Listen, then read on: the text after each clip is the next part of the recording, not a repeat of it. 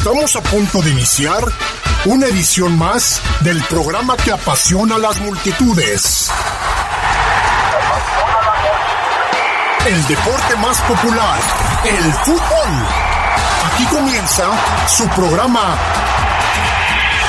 El poder del fútbol. No te quedes fuera de lugar.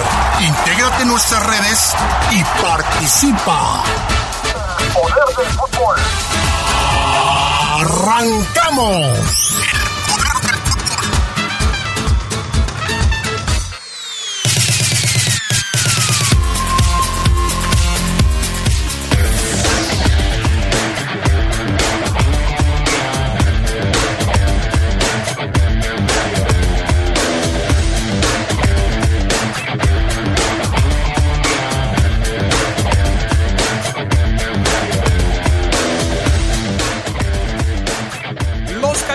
Del Mazatlán van a estrenar técnico contra la Fiera.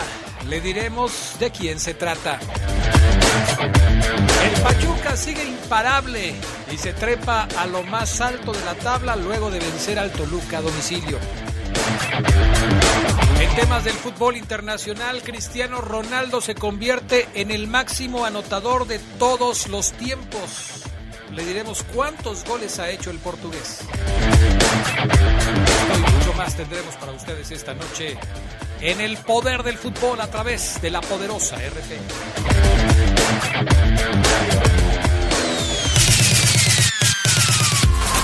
Se escucha sabrosa, la poderosa. Nuestro auto siempre nos acompaña cuando queremos dar más, como cuando solo ibas a comer con tus amigos. Unos camaroncitos, ¿no? Y terminas en Acapulco. Cuando vas al trabajo. Respira, tú puedes. A pedir un aumento.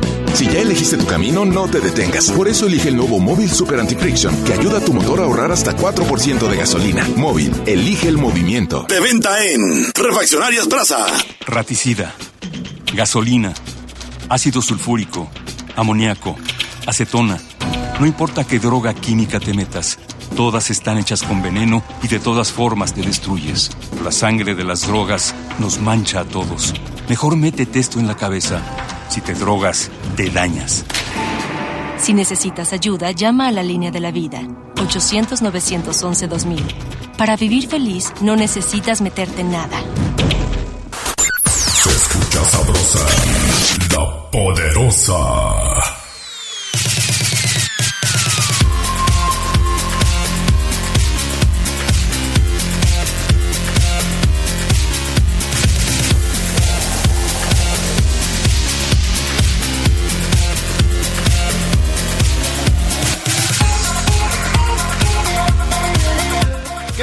Amigas, ¿cómo están? Muy buenas noches, bienvenidos, bienvenidas al Poder del Fútbol, la edición nocturna de este 14 de marzo. Es lunes y, como todos los lunes, aquí estamos a las 8 de la noche. Son las 8 con 4 ya, pero estamos arrancando y tendremos dos horas de charla relacionada con el mundo del fútbol, así es que les invitamos a que se queden con nosotros. Ya saben que se pueden poner en contacto a través del número de WhatsApp 477-718-5931 para que nos den sus opiniones, puntos de vista, comentarios, sugerencias, lo que ustedes nos quieran decir. Serán siempre bienvenidos. Gracias a Brian Martínez en la cabina máster. Gracias a Jorge Rodríguez Sabanero acá en el estudio de deportes. Gerardo Lugo Castillo, ¿cómo estás? Muy buenas noches. Adrián Castrejón Castro, buenas noches a la buena gente del Poder del Fútbol. Bien, aquí ya listo para... ¿Dice el tiempo suficiente? Sí, para, agarrar aire. sí. ¿Sí te fijas? si no digo nada, nadie se da cuenta que... Está bien. Eh, está bien. Ya como me ves, ya bien. No, bien, ya bien, color, Gerardo, ya color. Venías pálido, ¿eh? Pero bueno, ya agarraste color. Bueno, pues ahí está Gerardo Lugo Castillo y creo que ya tenemos en la línea telefónica Charlie Contreras que este va a participar con nosotros también esta noche con el fútbol internacional. ¿Cómo anda Charlie? Buenas noches. Hola Adrián, te saludo con gusto, al buen Geras, a Brian, seguramente ahí anda también Jorge Rodríguez Sabanero, los saludo con mucho gusto. Hace rato que no me he conectado los lunes de la noche y sí, es, eh, digamos... pues te vas a ir acostumbrando, Charlie, porque va a ser la nueva normalidad. la nueva normalidad después de tanto encierro. se me olvidó decirte en la tarde, pero requiero de tus conocimientos futbolísticos internacionales los lunes en la noche para ser más redondo el poder del fútbol de los lunes. Que pues, Charlie, lo que te dijo Adrián, que ¿Por quiere qué? ser más redondo el poder, ¿no? Que no se lleve. No, no, no. Y, y eso que el Charlie cena a las 7 de la noche, ¿eh? ¿Sí? Ahorita me dijo, "No, Adrián, no me andes marcando a las 7 de la noche porque a esa hora yo estoy cenando. Charlie, ¿a las 7 cenas? Y a las nueve merienda. No, le digo yo, Charlie, si yo cenara a las 7, tendría que volver a cenar a las 10, porque ya me dio hambre otra vez. Sí. Pero bueno, el Charlie es este muy metódico en sus cosas y ce- cena temprano el Charlie Bien. Charlie. Algo presentía que, que iba a entrar y por eso Ah, cené temprano. No, sí, como te vamos a quitar muchísimo tiempo, Charlie, qué bueno que le adelantaste, ¿eh? Sí, sí, sí, la verdad es que... No. No, es que además si ceno muy noche, luego pues, es más perjudicial, ¿no? Sí, prefiero no, qué bueno. Decía mi abuela, tienes pesadillas después. Sí, sí, sí. Es lo bueno que el Charlie siempre, siempre ve el lado amable de todas las cosas. Bueno, vamos a arrancar con esta nota que, que yo eh, mencionaba durante la presentación, mi querido Charlie Contreras. El señor Cristiano Ronaldo CR7 se ha convertido ya en el máximo anotador de todos los tiempos.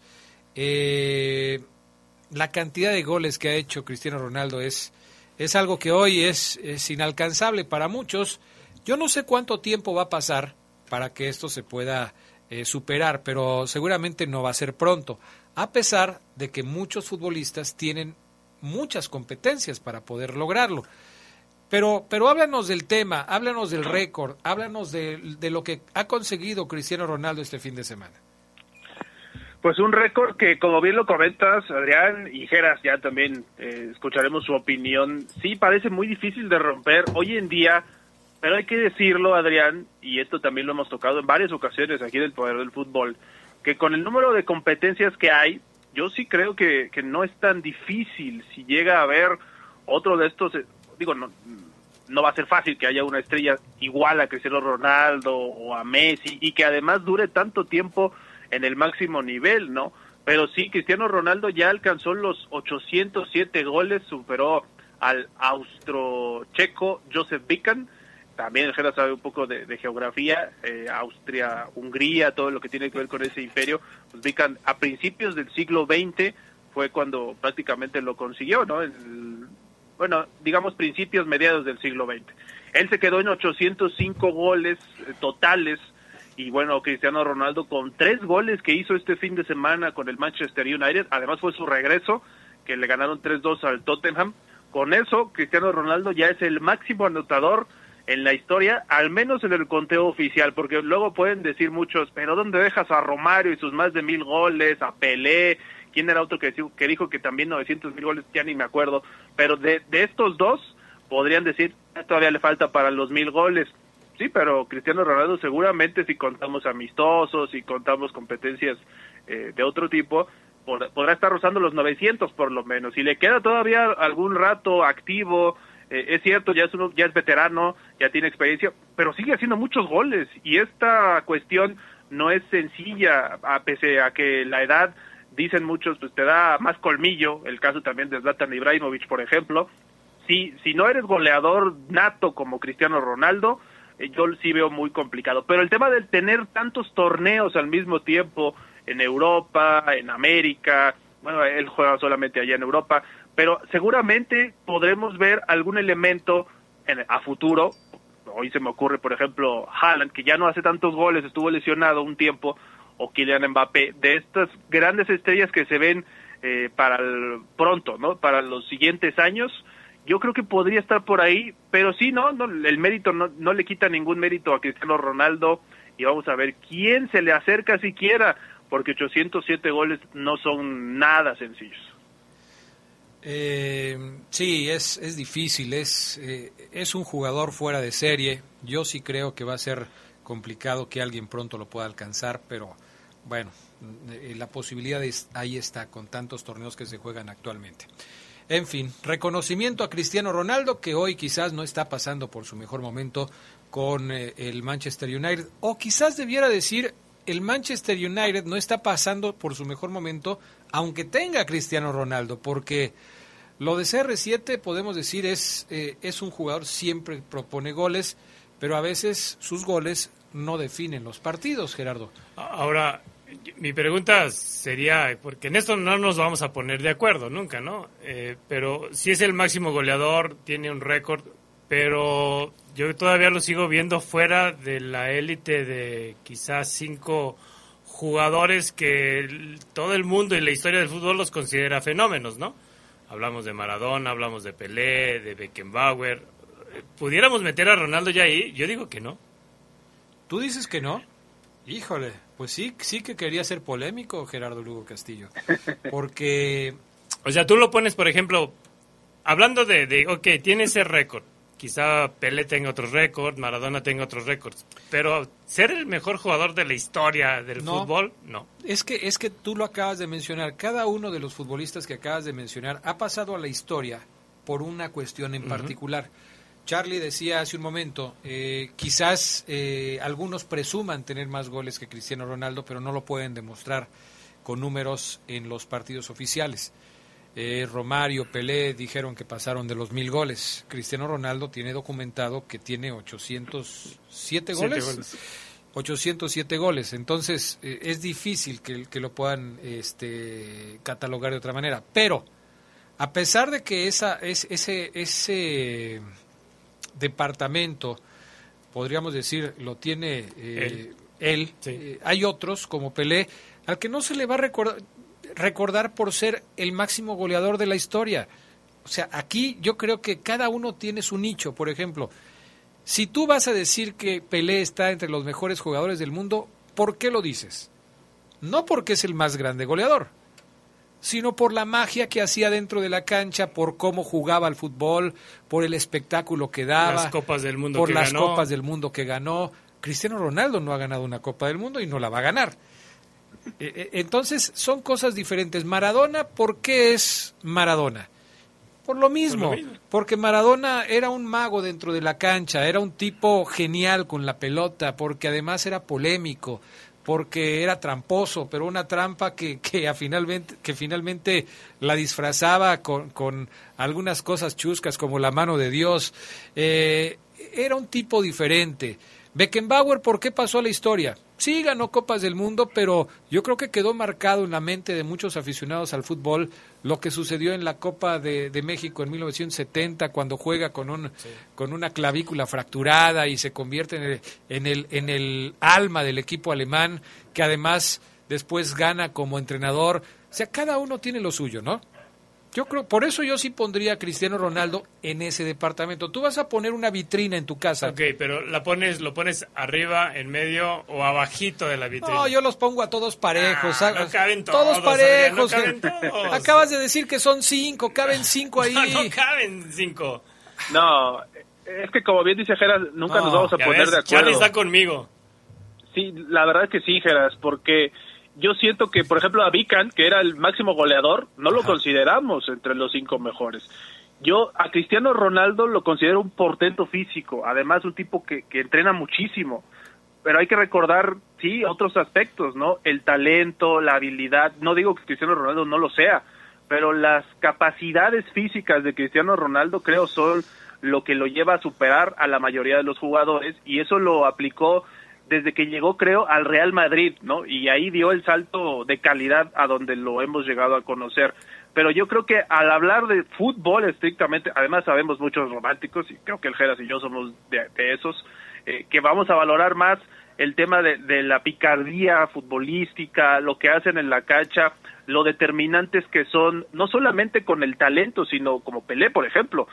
Pelé era muy talentoso e hizo muchísimos goles, el- por poner algún ejemplo. Hay otros que no ganaron mundiales incluso, y yo sí creo que siguen estando un poquito arriba, ¿no?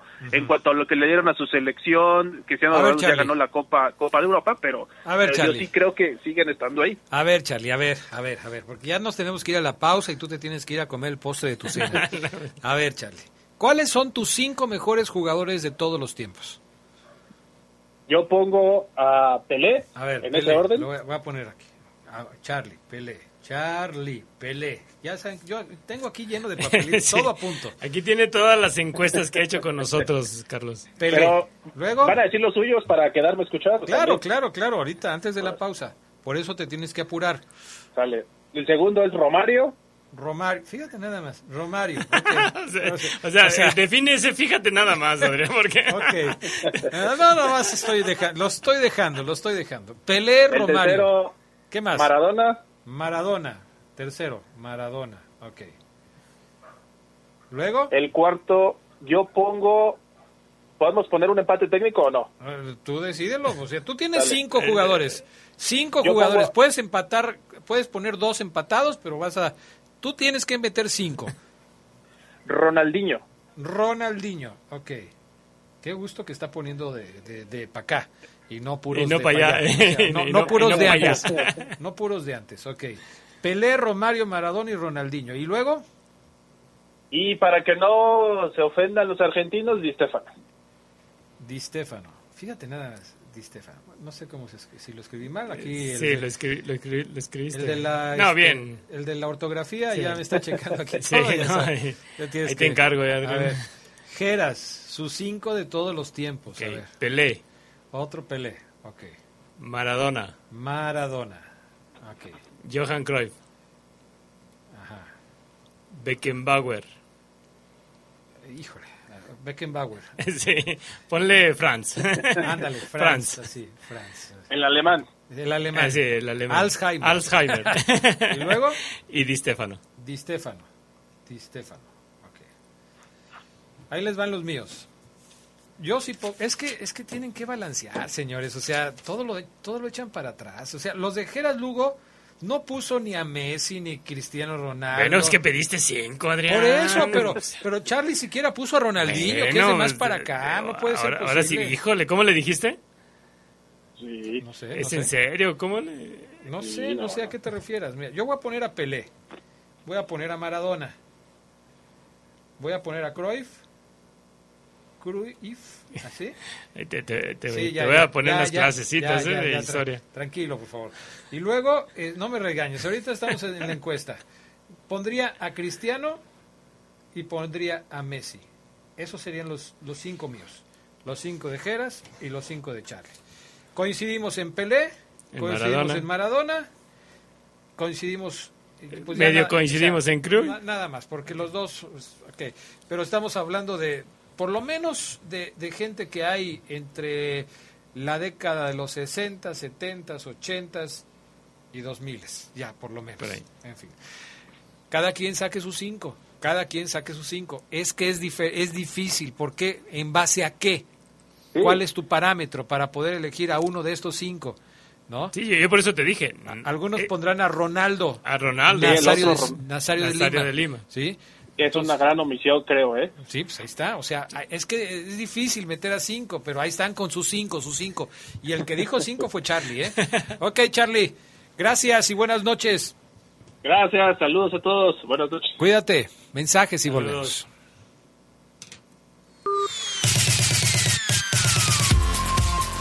Se escucha sabrosa, la poderosa.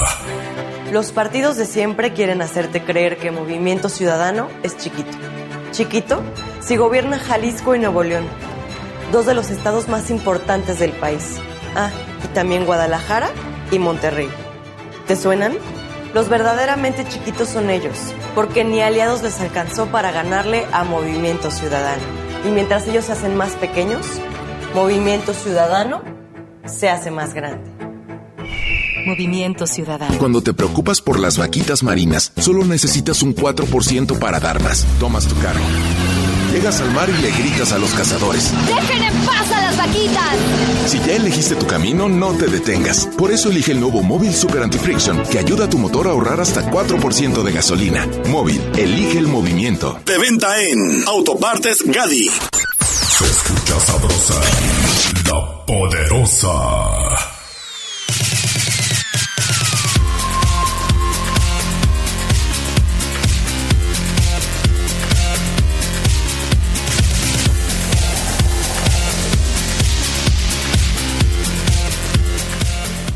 Bueno, eh, no voy a dar apellidos porque luego, este, ni nombres porque luego no les gusta que dé su nombre.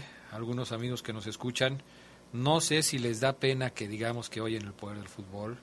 Me daría mucha mucha lástima que así fuera, pero Eh, hay un amigo que dice que yo fui campeón de goleo y que llegué a los mil goles en, el, eh, en los partidos que jugábamos aquí en Jardines del Mural en- cuando éramos chavitos. En, yo vivía en la calle Nubes, entonces jugábamos por ahí y, y pues sí, había muchas. No, de hecho se equivoca, yo hice mil uno. Mil uno. 1001. Y le gané por uno a Nico Morales, que también era goleador, hizo mil, pero yo hice mil uno. Dice, no es pena. eh, eh, dice, me dicen que acaparo todos los saludos, es por eso. Pues tú di, de- que, de- que digan lo que quieran, hombre, no te preocupes, todo, todo está tranquilo, no pasa nada. Este, por cierto, eh, un saludo a todos los chiqueados, porque eh, hay un grupo de WhatsApp que se llama Los Chiqueados. El viernes se reunieron. No, hombre, qué fiesta aquella. Sí. Bueno, no fue fiesta, fue reunión, pero Ah. qué barbaridad. Muy, muy buena reunión. Saludos a todos. Este, yo fui como invitado. No soy chiqueado. No, sí soy Ah, sí, chiqueado. Sí soy chiqueado, la verdad es que sí. Saludos a todos, eh, a todos los que estuvieron en esa reunión. No- Nos la pasamos muy a todo dar. Qué bueno que... ¿De, que- de que- qué edades estamos hablando? pues mira, éramos. Era, bueno, somos amigos de. La edad son, somos, somos todos iguales, más o menos de mi edad. Bueno, algunos sí ya están más viejitos, como el que me acaba de escribir ahorita, ya, pues él sí ya está un poco más grande. Pero la verdad es que este, somos amigos desde la preparatoria.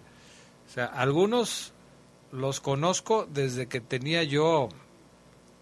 ¿Qué? 15 años. 15, Sí, 16 ¿a, qué hora por se ahí. empieza la prepa? ¿A los 15? A los 15. Pues imagínate nada más. O sea, imagínate nada más.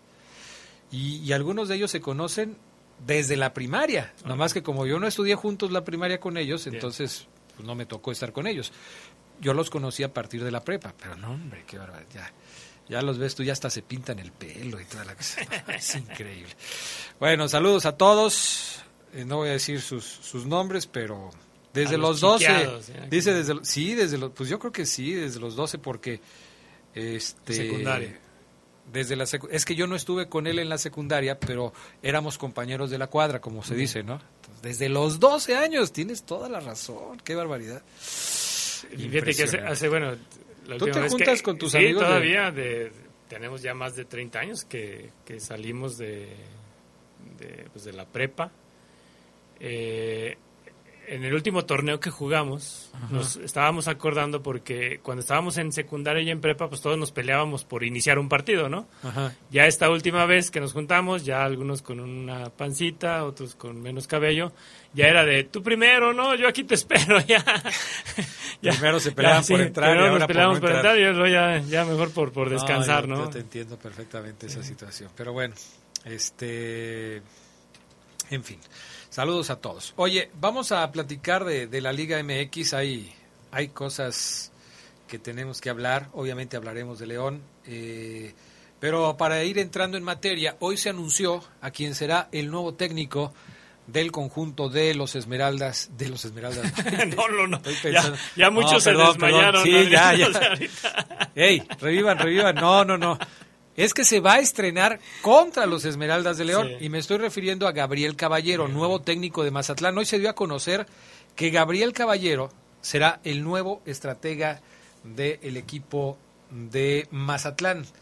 Eh, le dicen el eterno a Gabriel Caballero, quien pues eh, ha pasado ya por diferentes equipos en la Liga MX. Juárez fue destituido en noviembre del 2020 tras no calificar a su equipo a las instancias finales.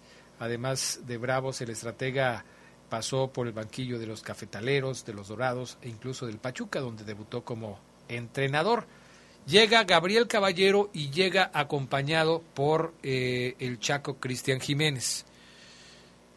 Además, bueno, todo su cuerpo técnico y todo lo demás. ¿Cómo ves la contratación de Gabriel Caballero para el equipo de Mazatlán? Fíjate que a mí se me hizo, se me hace un técnico que es como, como que del perfil de Cristante, ¿no? Con, con, con esa, con esa personalidad que, que pudiera dar. Efectivamente no ha tenido una oportunidad con un equipo que quizá tenga más recursos este, en cuanto a, lo- a los jugadores. Eh, porque él le ha batallado por, por, por esa cuestión. Eh, yo creo que al estar con el Chaco Jiménez, pues bueno, pudiera ser una dupla interesante, ¿no? Que, que lo tenga como, como auxiliar. Vamos a ver qué, qué tanto le puede funcionar entrar de relevo en un equipo que sabemos pues no, no tiene quizá una plantilla como para poder revitalizarla, meterse, quizá ahí el objetivo de, de Caballero va a ser pues meterse al repechaje, tratar de salvar esa, esa, esa parte y, bueno, ajustar. Yo creo que son técnicos que saben, Adrián, que, que quizá nunca van a tener una plantilla espectacular, ¿no? Dice, me, me escriben cuando publiqué esto en, en, redes sociales, dice un amigo que, que, puso un comentario aquí, Juan Pablo Guerrero, dicen que equipo que estrena técnico gana, que la boca se me haga chicharrón. pues sí. Eso dice, ¿Sí crees? Eso dice el adagio. Eso dice ¿no? el adagio, ¿no? Eso dice la, la máxima futbolística. ¿Sí crees? Digo, porque sería, imagínate, los dos próximos partidos de León. Jueves contra Seattle Saunders, partido de vuelta. Y luego el domingo contra el Mazatlán en la Liga MX. Y, y, que, y, que, habría que ver, eh, dependiendo de las circunstancias con las cuales este, salga el León del, del partido del jueves, pues puede que el, el, domingo el León pues no vaya con su mejor cuadro, ¿no? Y que ahí sea eh, una oportunidad para Mazatlán, pero bueno. Pero, pero ahorita lo vamos a platicar, pero yo quiero que me digas cuál es el mejor cuadro de León. o, sea, o, sea, tú dices, no va con su mejor cuadro. ¿Qué no había jugado con su mejor cuadro en el partido contra, ¿Contra, Tigres? contra no, los Tigres? No, no, le faltaba el Chapito y Meneses. Pero estaba Colombato, y ya lo hemos hablado sí. aquí mucho. Cuando juega Chapito, no juega Colombato, por lo menos de inicio. Si, si nos ponemos a revisar cuántas veces han iniciado Colombato y Chapito, vamos a encontrar que han sido muy pocas, sí, muy pocas veces, veces, Gerardo Lugo. Muy pocas ya veces. Vas a empezar a regañar. Mira, ya me están pero, cayendo, ya me están cayendo los mensajes de, pero, de, que excelente que se haya ido Holland, ¿eh? Ya lo que provocaste. no, pero no. Fue un error, fue un error, fue un lapsus, un lapsus, porque estábamos hablando de que va Mazatlán va a estrenar técnico eh, en el partido contra sí. contra la Fiera, pero no, no, no se vayan con la finta. Bueno. Así las cosas. Eh, mensajes de, de, la gente que nos escribe, 477-718-5931, ya lo saben, disponible para que nos manden sus opiniones y lo que nos quieran sí, el, decir. El Ismael Pulido fue el que luego lo reaccionó. ¿eh? Excelente noticia. Ah, pues no, sí. no, ni, ni, modo, Isma, todavía no. No, pues no. Eh, Adrián, buenas noches, ya escuchando los mejores, entonces yo quito a Cristiano y pongo a Adrián el cazagoles Castrejón. ¿Harías bien? ¿Harías bien? Porque yo sí era Eras, ah, pero, eras goleador. Pero no era cazagoles porque. ¿Te acuerdas que en los partiditos de, de, de la calle no se valía el cazagoles sí, ni el no, portero ambulante? Ni, ni, de punterazo. Ni de punterazo. O sea, no podías estar de cazagoles porque te corrían. Y tampoco podías ser portero ambulante. Eso de Jorge Campos que agarras y sales jugando, no se podía. Estaba prohibido por las reglas. Muy buenas noches al Poder del Fútbol, edición nocturna de los lunes. Un saludo para todo el panel. Adrián, lejos de los errores de Cota, el León se ve perdido, desmotivado, sin idea. Sí creo que no quieren ya al entrenador. Se esperaba esta derrota. Se ve muy difícil que gane el jueves. Si no ganan este próximo partido con los eh, de Estados Unidos, por dignidad se irá Holland. Saludos, Arturo Ramírez, de la calle Progreso de la zona centro. Ay, Arturo, pero ¿qué no estás viendo que ya renunció Holland y no le aceptaron la renuncia, ¿qué tiene que ver la dignidad? Él ya puso su renuncia ahí, no se la quisieron aceptar. Si no se la quieren aceptar, él ya no tiene la culpa, ¿no? Él seguirá trabajando lo mejor que pueda hacerlo, tratando de conseguir los objetivos que él tiene en mente y que la gente de, de, de la directiva y los jugadores tienen también eh, pensado conseguir, pero pues vamos a ver qué pasa, ¿no? Por lo pronto tenemos que ir a la pausa, amigos. Enseguida regresamos y hablamos del Tigres contra León. Qué partido el del fin de semana. Qué partido. Vamos a platicarlo después de la pausa.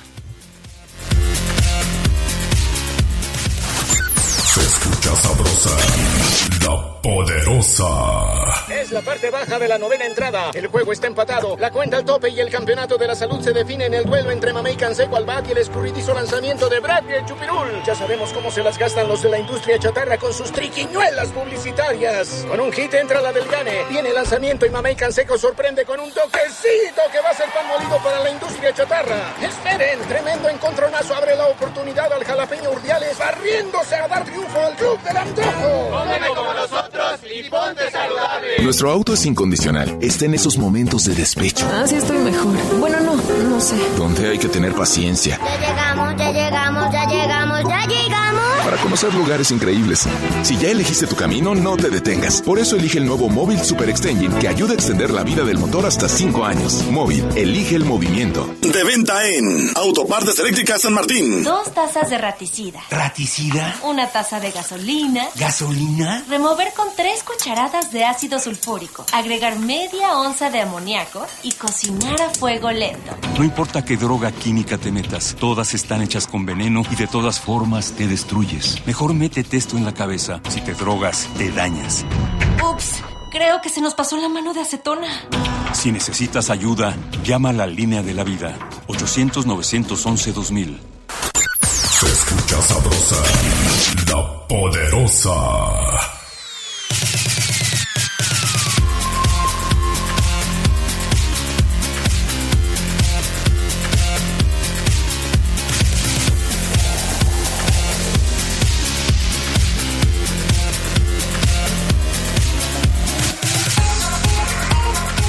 Ya estamos de regreso con más del poder del fútbol. Opinión de alguien que quiere hablar sobre el tema de los jugadores. A ver.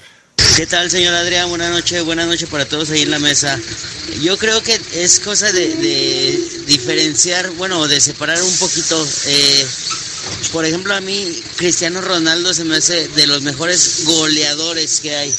Pero como jugador se me hace mejor Messi porque aparte de que mete muchos goles, da muchas asistencias para gol, fabrica jugadas de gol que sus compañeros terminan y yo pienso que también tiene mucho que ver eso para considerarlo mejor jugador o mejor eh, goleador, no sé.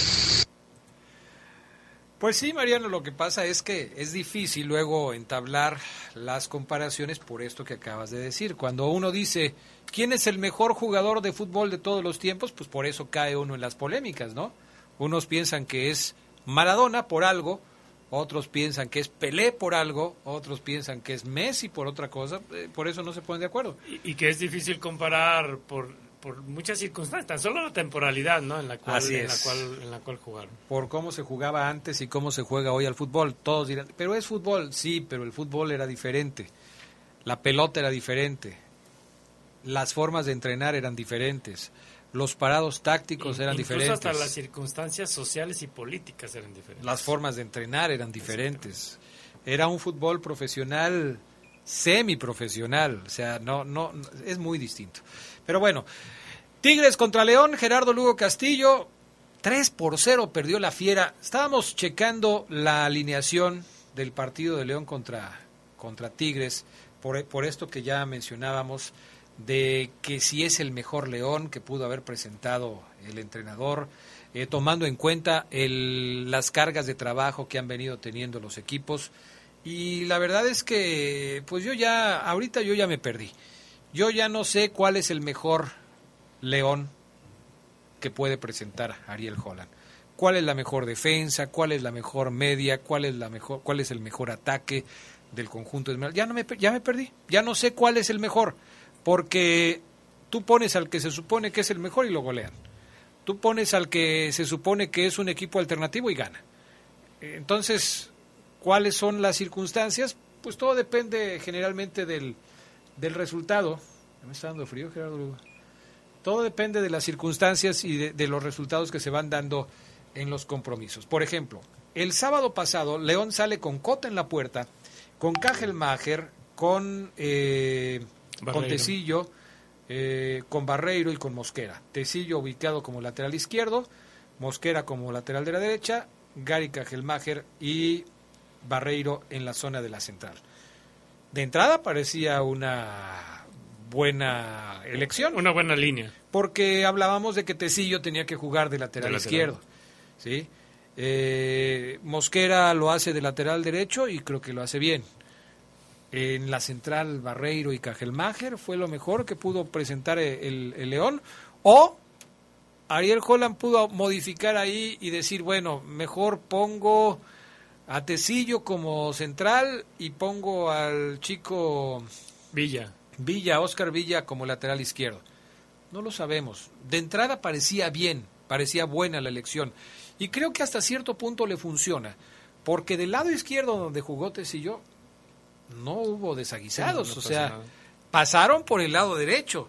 El tercer gol de León, el tercer gol de Tigres que le hacen a León, es con un Iván Rodríguez funcionando como lateral izquierdo. ¿Qué estaba haciendo ahí Iván Rodríguez? imagínate, o sea, tiene que hacer la cobertura, el recorrido y luego todavía alcanzar a Quiñones. No, pues era. Pues no lo alcanzó. No lo alcanzó. No lo alcanzó. Entonces, en resumen, no fue quizás la mejor elección, ya viéndolo a toro pasado, porque a León le metieron tres goles.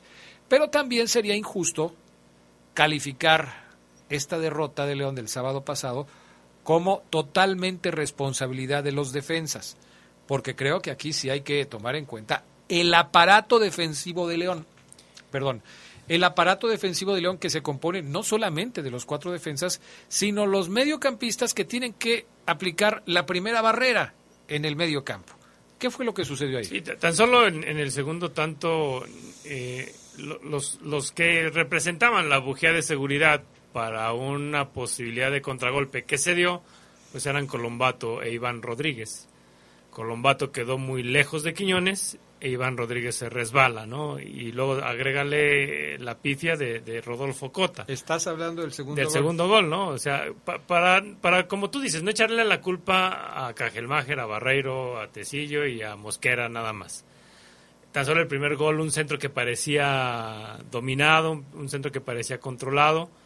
Eh, le llega le llega el balón a, Cota, medio la desvía, eh, le desvía el balón a, Mosquera y, Guiñac aprovecha para empujarla a, a la red, ¿no? Pero sí, efectivamente, estábamos hablando que después del penalti que falla, que falla mm, Mena, pues el León pierde la pelota y lo hemos dicho muchas veces. Este León, con jugadores que todavía tiene en la plantilla, lo mejor que hacía era defenderse teniendo el balón, tocando el balón, desesperando al rival, quitándole la pelota y esta vez eh, no pasa eso. Incluso llegó a ser un equipo con jugadores que, actualmente tiene que con la misma ventaja que le daba un gol sabía sabía jugarla no sabía sabía manejar los, los tiempos y, y- y la, y la ventaja misma Pero ¿cómo, cómo puedes explicar ahora? Tú, tú acabas de decir algo que es muy cierto. León dominaba al rival teniendo la pelota y sabiendo qué hacer con ella. Hoy, no. Pero, Hoy pero no. hoy volvió a tener la mayor posesión de la pelota León. Entonces, En- ¿qué sucede? En, en- el- la tienen en el, ya en el resultado final del partido, ¿no? O sea, termina el León con, con más posesión. Pero si te vas al primer tiempo, que, que yo chequé esa estadística, el Tigres termina con un 56% de la posesión de la pelota en el primer tiempo. Para O el sea, segundo, Tigres le quitó la pelota a le León. quita la pelota a León. Sobre todo esa, esa parte que yo creo que es una jugada clave, la, la del gol de, de Mena. No sabemos qué iba a pasar después, pero de alguna manera el gol, pues sabíamos, como lo decía Carlos Milok, el gol es un táctico y es un arma que puedes manejar a sabiendas de que, o en la teoría de que Tigres iba a abrir, eh, de que iba, de Tigres iba, iba, a ser, iba a ser el que iba a dar los espacios. Pero efectivamente en, la primera parte el, Tigres termina con mayor posesión. Después del tercer gol, ¿qué es lo que hace Tigres, Adrián? Esperar a que el tiempo pasara. Cederle la, la iniciativa y, y los metros a León, también sabiendo que León no tiene ese punch y esa contundencia. Pues dime qué jugada, volvemos otra vez a hacer la misma pregunta, ¿no? La hicimos a media semana, ¿qué jugada se le complicó al portero del Seattle? No podemos mencionar una. El sábado pasado, ¿qué jugada se le complicó a Nahuel Guzmán? La No, del penalti y la, y la- y la Pero resolvió, la bien. resolvió bien, ¿no? No, es que sí, es muy, es muy complicado hablar de, de lo que pudo haber hecho el conjunto Esmeralda en esta ocasión hacia adelante, porque la verdad provocó muy poco. Provocó muy poco y esto, desde luego, pues tiene, eh, pues, que analizarse a profundidad. ¿Por qué? ¿Por qué León provocó tan poco? ¿Por los hombres con los que jugó? Eh, porque los que utilizó no funcionaron por alguna razón. El chiste es que a final de cuentas León no trabajó bien ni atrás ni adelante. No se cubrió atrás, pero tampoco generó adelante. Hay partidos en los que tú te puedes equivocar mucho cuando estás defendiendo, pero es tal el volumen de juego del medio campo hacia adelante que tus delanteros provocan constantemente jugadas de gol en el arco rival Y a final de cuentas no importa tanto los errores que estás cometiendo atrás.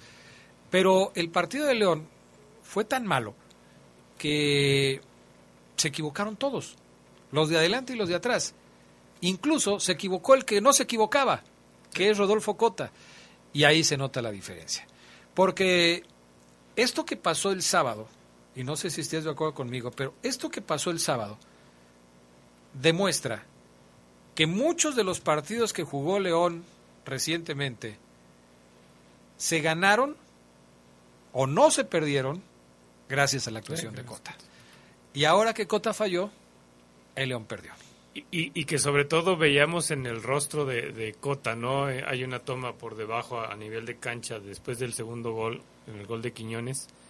El rostro de Cota era, híjole, o sea, yo, creo que también de, cierta incredulidad de que ya llevaba 2-0 el León, una losa muy pesada ante un rival que te come el balón, ¿no?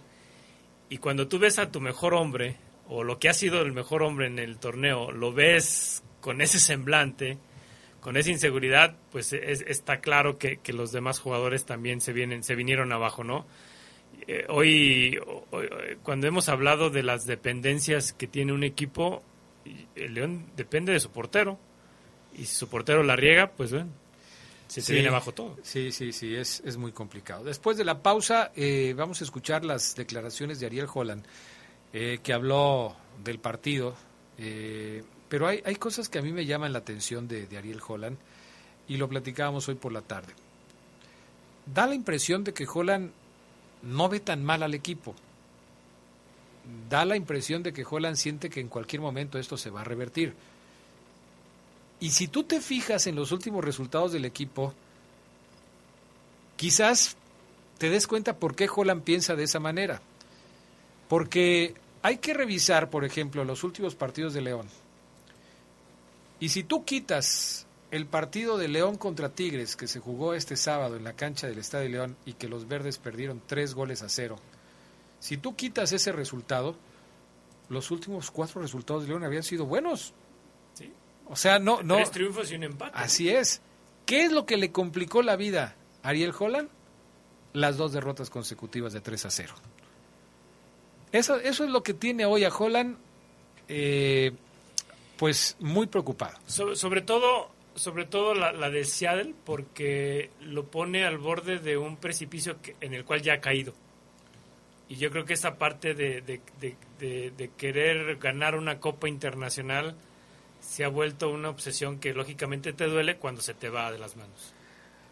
Los últimos cuatro resultados de, León son los siguientes. La victoria de 2 a 1 frente a Chivas. La victoria del León 1-0 sobre Necaxa. El empate sin goles frente a Monterrey.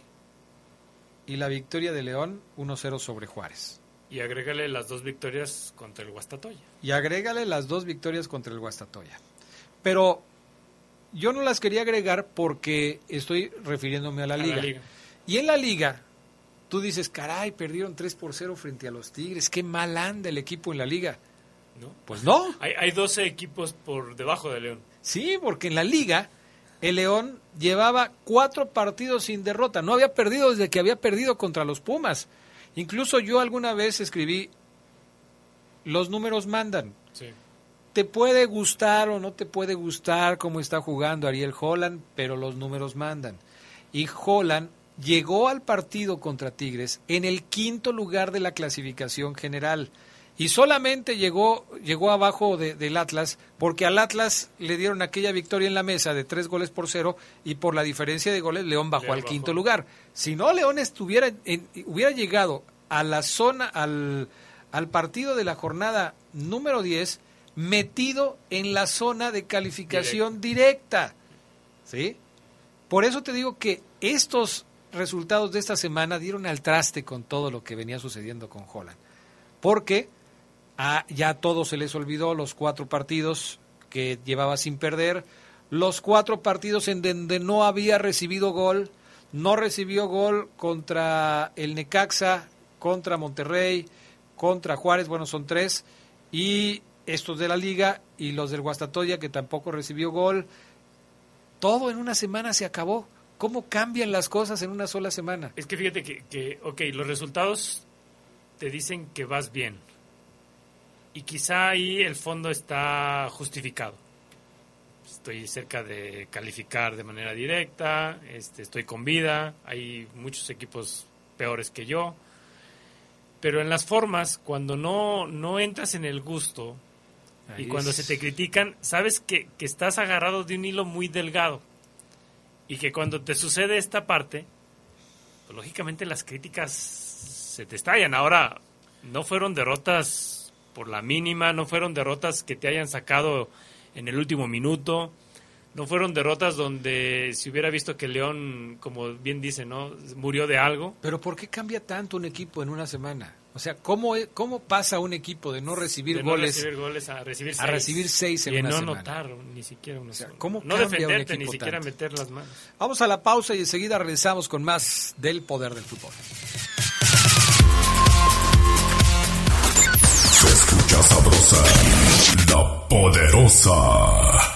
Los nazis crearon las metanfetaminas para convertir a sus soldados en seres incansables y deshumanizados.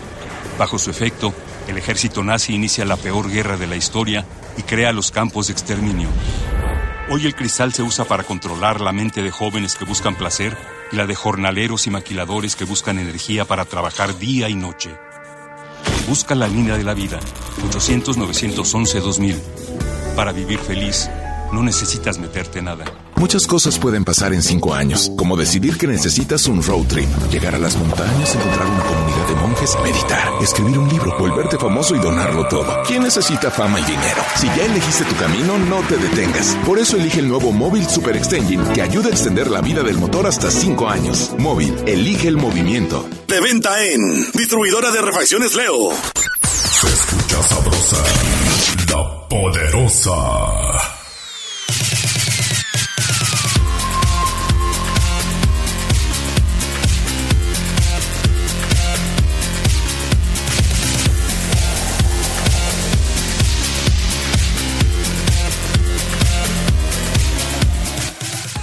A ver, a ver, a ver, a ver. 477-718-5931. Dice Max, fuera Holland, por su mal planteamiento en sus dos últimos partidos y su necedad de jugar con sus dos defensas laterales, Tecillo y Mosquera. Si son defensas, que se queden a defender. Ya ni para qué van al ataque si no van a regresar. Lo único que ganan son goles en contra. Ya ni para qué van a los tiros de esquina. No van a hacer nada porque no tienen jugada trabajada. ¿Para qué está Elías Hernández y Meneses si ellos son los delanteros? Fuera Holland, porque no tiene un sistema de juego y no genera jugadas de gol.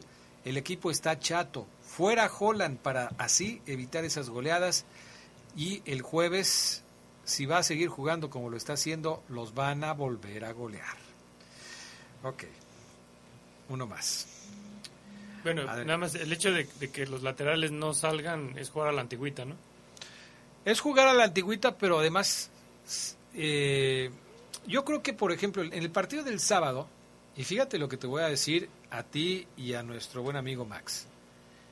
Para mí, el mejor jugador del partido de León contra Tigres fue Mosquera. Mosquera, a mí también.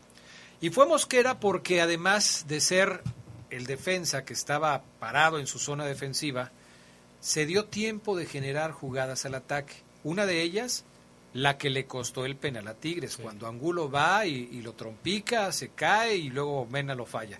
Pero esa jugada la provocó Mosquera. Entonces, decir que los laterales no hacen nada, no estoy de acuerdo con eso, porque me parece que Tecillo y que Mosquera han demostrado, no ahora, sino en varios partidos, que son jugadores que se saben agregar al ataque. Ya de si no regresan a tiempo y si las coberturas no están bien trabajadas, ese ya es otro asunto. Porque lo vimos eh, en la jugada que ya comentamos del tercer gol de, de Tigres, cuando es Iván Rodríguez el que se abre a la banda para tratar de detener a Quiñones, porque Mosquera no estaba en esa posición, Mosquera estaba adelantado. Entonces, ese ya es otro asunto. Pero si tú estás perdiendo el partido dos goles por cero, no Sí, te no, puedes no te puedes quedar quedar con los atrás. laterales Sí, atrás, no porque se supone que entonces ya está renunciando a tratar de conseguir el empate. Quizás no lo hicieron de la mejor manera, Y ahí habría que ver si es decisión o responsabilidad del técnico o de los propios jugadores. Pero no se van a quedar atrás esperando a que les llegue la pelota y, o sea, no se trata de, ah, ya perdí 2-0, bueno, con que no me metan tres o cuatro, ya con eso salimos ganando. No, se trata de ir hacia adelante. Yo creo que aquí el problema, Gerardo Lugo, es que León no sabe reaccionar. No sabe qué hacer cuando las cosas se le ponen así. Y cuando tienes contundencia, agregas elementos al ataque y, sabes retener la pelota en, el, en, el, campo rival. La importancia de terminar las jugadas, precisamente, para que no te tomen en contragolpe y, te pase lo que te pasó el sábado. Escuchamos, eh, Brian Martínez, el audio número 10 de los que tienes ahí, eh, las palabras de Ariel Holland después del partido. La verdad que veníamos de ganarle a Juárez en Juárez, un partido difícil y que jugamos muy bien y que podríamos haber ganado por más diferencia. Y creo que en la Conca Champions hicimos un partido que eh, nos costó mucho, nos costó mucho poder conservar la posesión del balón de manera ofensiva, la tuvimos. Este, en el, sobre todo la primera media hora de partido y, y después, bueno, con el penal nos desacomodábamos un poco, vino el segundo gol y, hago esta introducción porque hoy fue totalmente distinto el escenario, ¿no? Pero también un escenario que tenemos un penal, podemos haber estado arriba en el marcador, después este, dos desgracias en, dos, en dos jugadas que que estaban controladas y, ahí de la nada estábamos a cero abajo cuando el partido estaba totalmente equilibrado y hasta yo creo que mejor para nosotros.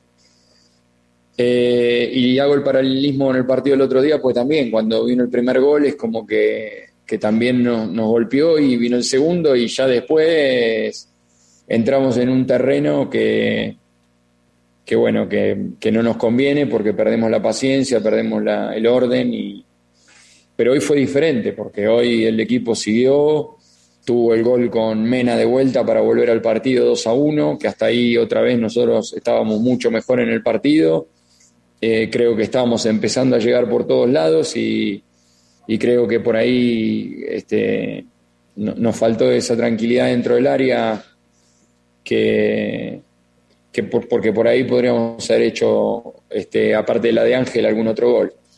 Eh, y ya después, en los últimos minutos, ya después podíamos saber, ya estábamos, cuando vimos que no, con el 3 a 0 ya nos pusimos muy lejos y creo que ahí, pero creo que fueron dos partidos totalmente distintos, ¿no? Dos partidos totalmente distintos que terminan exactamente igual, 3 a 0. Porque él habla de, del 3 a 0 de Seattle y el 3 a 0 de, de Tigres dos partidos completamente diferentes, pero que terminan exactamente igual. Sí, estoy de acuerdo con lo que dice que se pudieron poner arriba porque todo estuvo, estuvo claro, ¿no? Falla Mena el penalti. Acortarlo de Mena, pues no, porque estaba estuvo muy clara la falta de Mena. Mm. Entonces no puedes... El jalón. Exactamente, no puedes decir, no, es que nos fue injusto el, ese, ese, ese gol anulado. O sea, si Mena no hace eso, no anota. Entonces yo, yo creo que no puede poner de justificación el hecho de, tratar de acortarse, ¿no? Eh, fuera de esa jugada, otra más que, pudiéramos analizar, algo así, no. No, pues es que yo he estado tratando de recordar alguna, si, si ustedes amigos del auditorio se acuerdan de alguna, alguna jugada que hubiera sido importante para que la historia cambiara a favor de León, pues ojalá que nos eh, yo les agradecería mucho que, me la manden para recordarla, ¿no? Pero la verdad es que no. Y es que... Eh, es de esos partidos en donde un equipo puede tener la posesión de la pelota por ciertos momentos, ya decías tú que en el primer tiempo no fue así, pero en la segunda parte León pudo haber tenido una eh, mayor posesión de pelota, pero es intrascendente. No, no tienes presencia, no tuvo presencia en el área. No llegas al área rival, o sea, ¿dónde tienes la pelota, pero dónde la tienes? ¿En el medio campo? Moviéndola de un lado para otro, sin profundidad, sin generar un ataque que pueda terminar en gol, pues, ¿de qué te sirve tener la pelota en esas condiciones?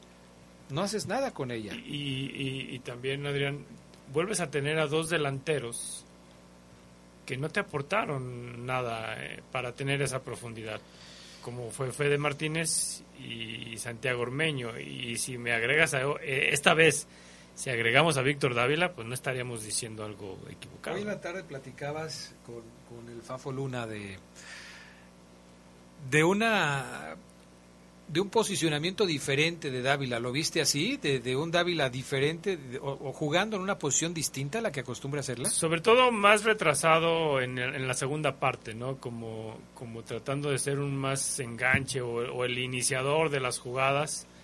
En la primera parte yo sí vi un, un, un Víctor Dávila más cerca de Fede Martínez, como, como teniendo un 4-4-2, ¿no? Pero, ¿y eso en qué te ayudó? Eh, en nada. O sea, no, no ayudó en nada. Y luego retrasar a Dávila para mí sacarlo de la zona donde ha dado más beneficio a León, pues yo creo que también es, es esa parte. Quizá Holland empezó a buscarle al no tener a, a, jugadores como Meneses, como Luis Montes y como el patrón Fernández, ¿no? Que, uh -huh. que te pueden generar otra, otra movilidad en esa zona. Volteó a ver la banca, yo te lo comentaba, ¿no? Una banca pues plagada de, de jóvenes. De jóvenes. Eh, quitando ahí a, a, Poncho, a Gil Burón y a, a, Ormeño. Pero de ahí en más no tenías otra opción más que jugártela quizá con Dávila, pero, pero ahora sí que por tapar un hoyo, pues destapas otro, ¿no? La banca de León el sábado.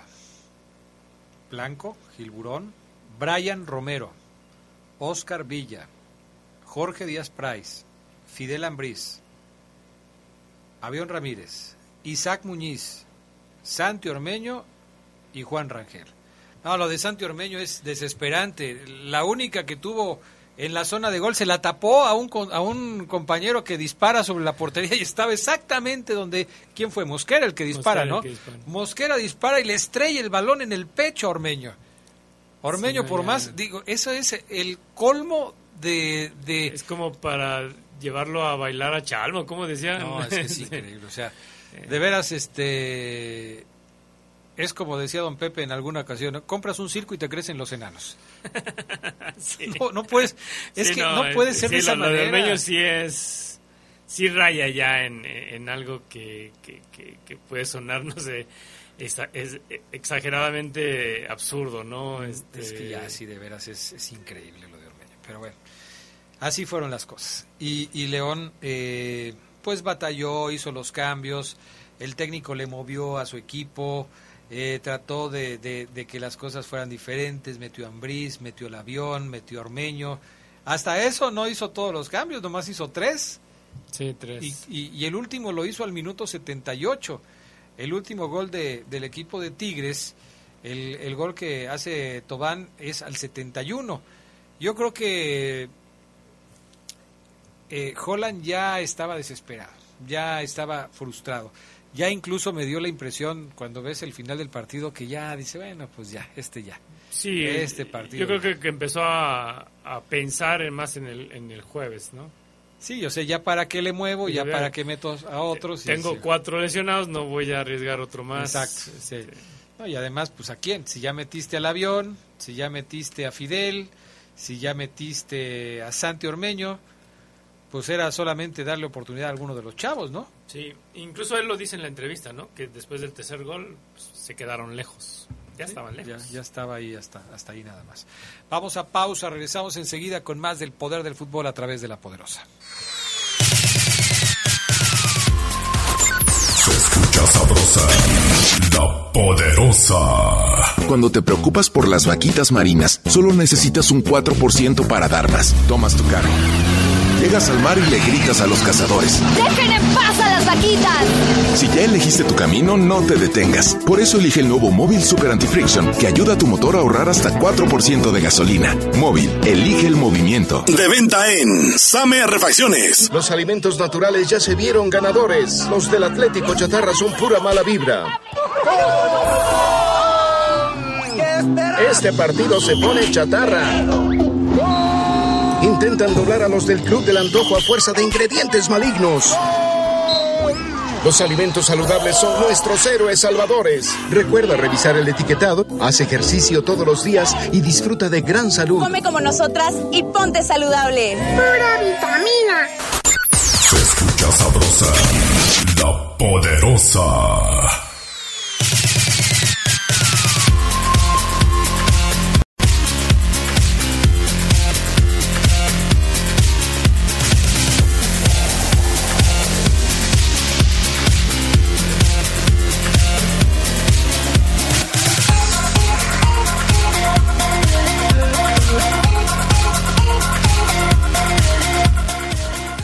Bueno, ya estamos de regreso con más de lo que nos dice la gente. A ver, eh, mm, Adrián Gerardo, felicidades por el programa, siempre es muy bueno. Una pregunta, al América le quitaron tres puntos por tener apuntado a un jugador en la lista de suplentes, estando en la tribuna contra el Atlas. Chivas tenía en el campo 12 jugadores y no pasó nada la semana pasada. ¿Podrían decirme qué pasó ahí? Sí, que Chivas tenía 12 jugadores y nadie se había dado cuenta hasta que alguien les dijo que había 12 jugadores de Chivas, pararon el partido, lo sacaron y no sé por qué a Chivas no lo han sancionado. ¿Por qué? No, pero no es una, una sanción administrativa, ¿no? Está, está dentro de las reglas de competencia. Lo que, lo que, lo que tiene que hacer el árbitro, pues es eso. Y quizás sacarle una tarjeta amarilla. No, no vi. No sé. No, no, no, no vi esa parte, o sea. Pero igual es, es tarjeta amarilla para el que está en, en la cancha. Esto sucedió no esta semana, sino la semana sí. pasada. Y no ha habido no- ninguna. O sea, no, no hay una... no- eso no te quita puntos. Este, porque... Ya está en el reglamento. Ya está en el reglamento. No, no, no O sea, amerita. Lo otro es una, es una sanción, es una... Este, estas reglas de la alineación indebida. Ok. Que se supone... Una alineación indebida es hacer trampa, ¿no? Ajá.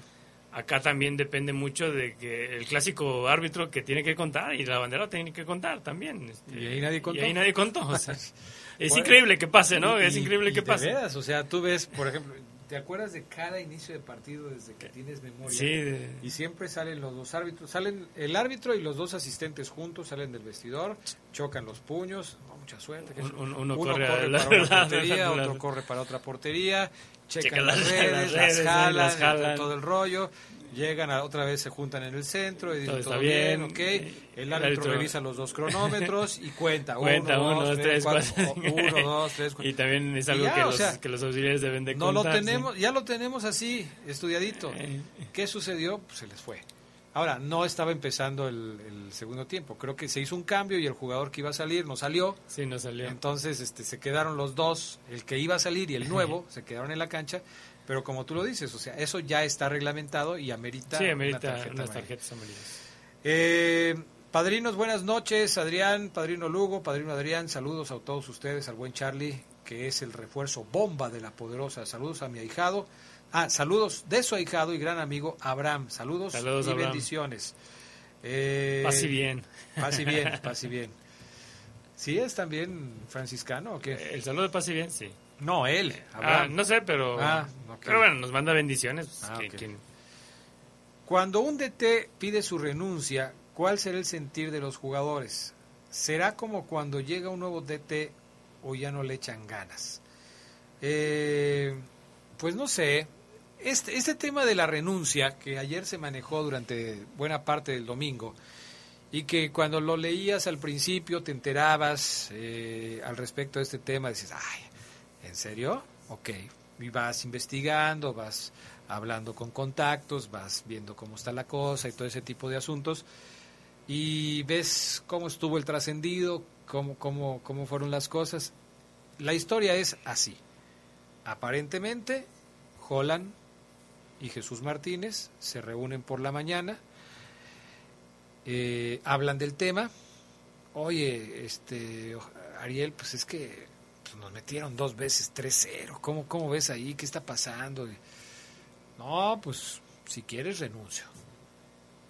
No, pero pues explícame, ¿qué pasó? ¿Por qué las cosas están sucediendo así? ¿En qué fallamos? ¿Qué necesitas? ¿Cómo te podemos ayudar? No, pues si quieres renuncio. No, pero espérame, es que necesitamos arreglar las cosas, no es de que renuncio, me voy y ya. El problema lo tenemos ahorita, tenemos que ganar el siguiente partido contra el Seattle Saunders para poder avanzar y no ganar 1-0, 2-0. Necesitamos ganar por 4-0 o por lo menos empatar a 3 y después ya pensar en que vamos a, a darle la vuelta al marcador. No, pues si quieres renuncio. No, hombre, que me digas qué hacemos. Bueno, ya se pusieron ahí a platicar y seguramente llegaron a algunas conclusiones. Esto lo hemos venido platicando no de ayer ni de antes. Ya sabemos cómo se maneja Grupo Pachuca. A mí no me extraña que Ariel Holland eh, haya presentado su renuncia, porque una cosa es cómo es Ariel Holland como entrenador y otra cosa es cómo es Ariel Holland como persona.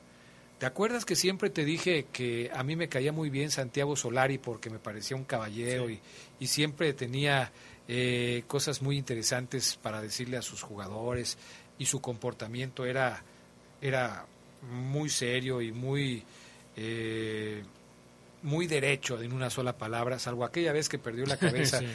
Pero bueno, seguramente todos hemos perdido la cabeza en alguna ocasión. Santiago Solari me parece ese tipo de persona. Yo creo que Ariel Holland es más o menos igual, porque yo no veo en Ariel Holland a una mala persona.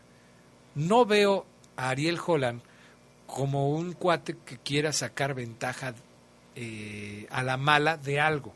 Es decir, yo me voy a quedar aquí y me voy a esperar hasta que me corran porque así dice el contrato y si el equipo no funciona, yo de todos, me voy, de todos modos me voy a quedar aquí no veo que Ariel Holland sea ese tipo de persona. Incluso, Adrián, yo, yo, yo, te, vamos a lucubrar, yo te diría que quizá también ayer Ariel Holland llegó y le dijo a Jesús Martínez, ¿sabes qué?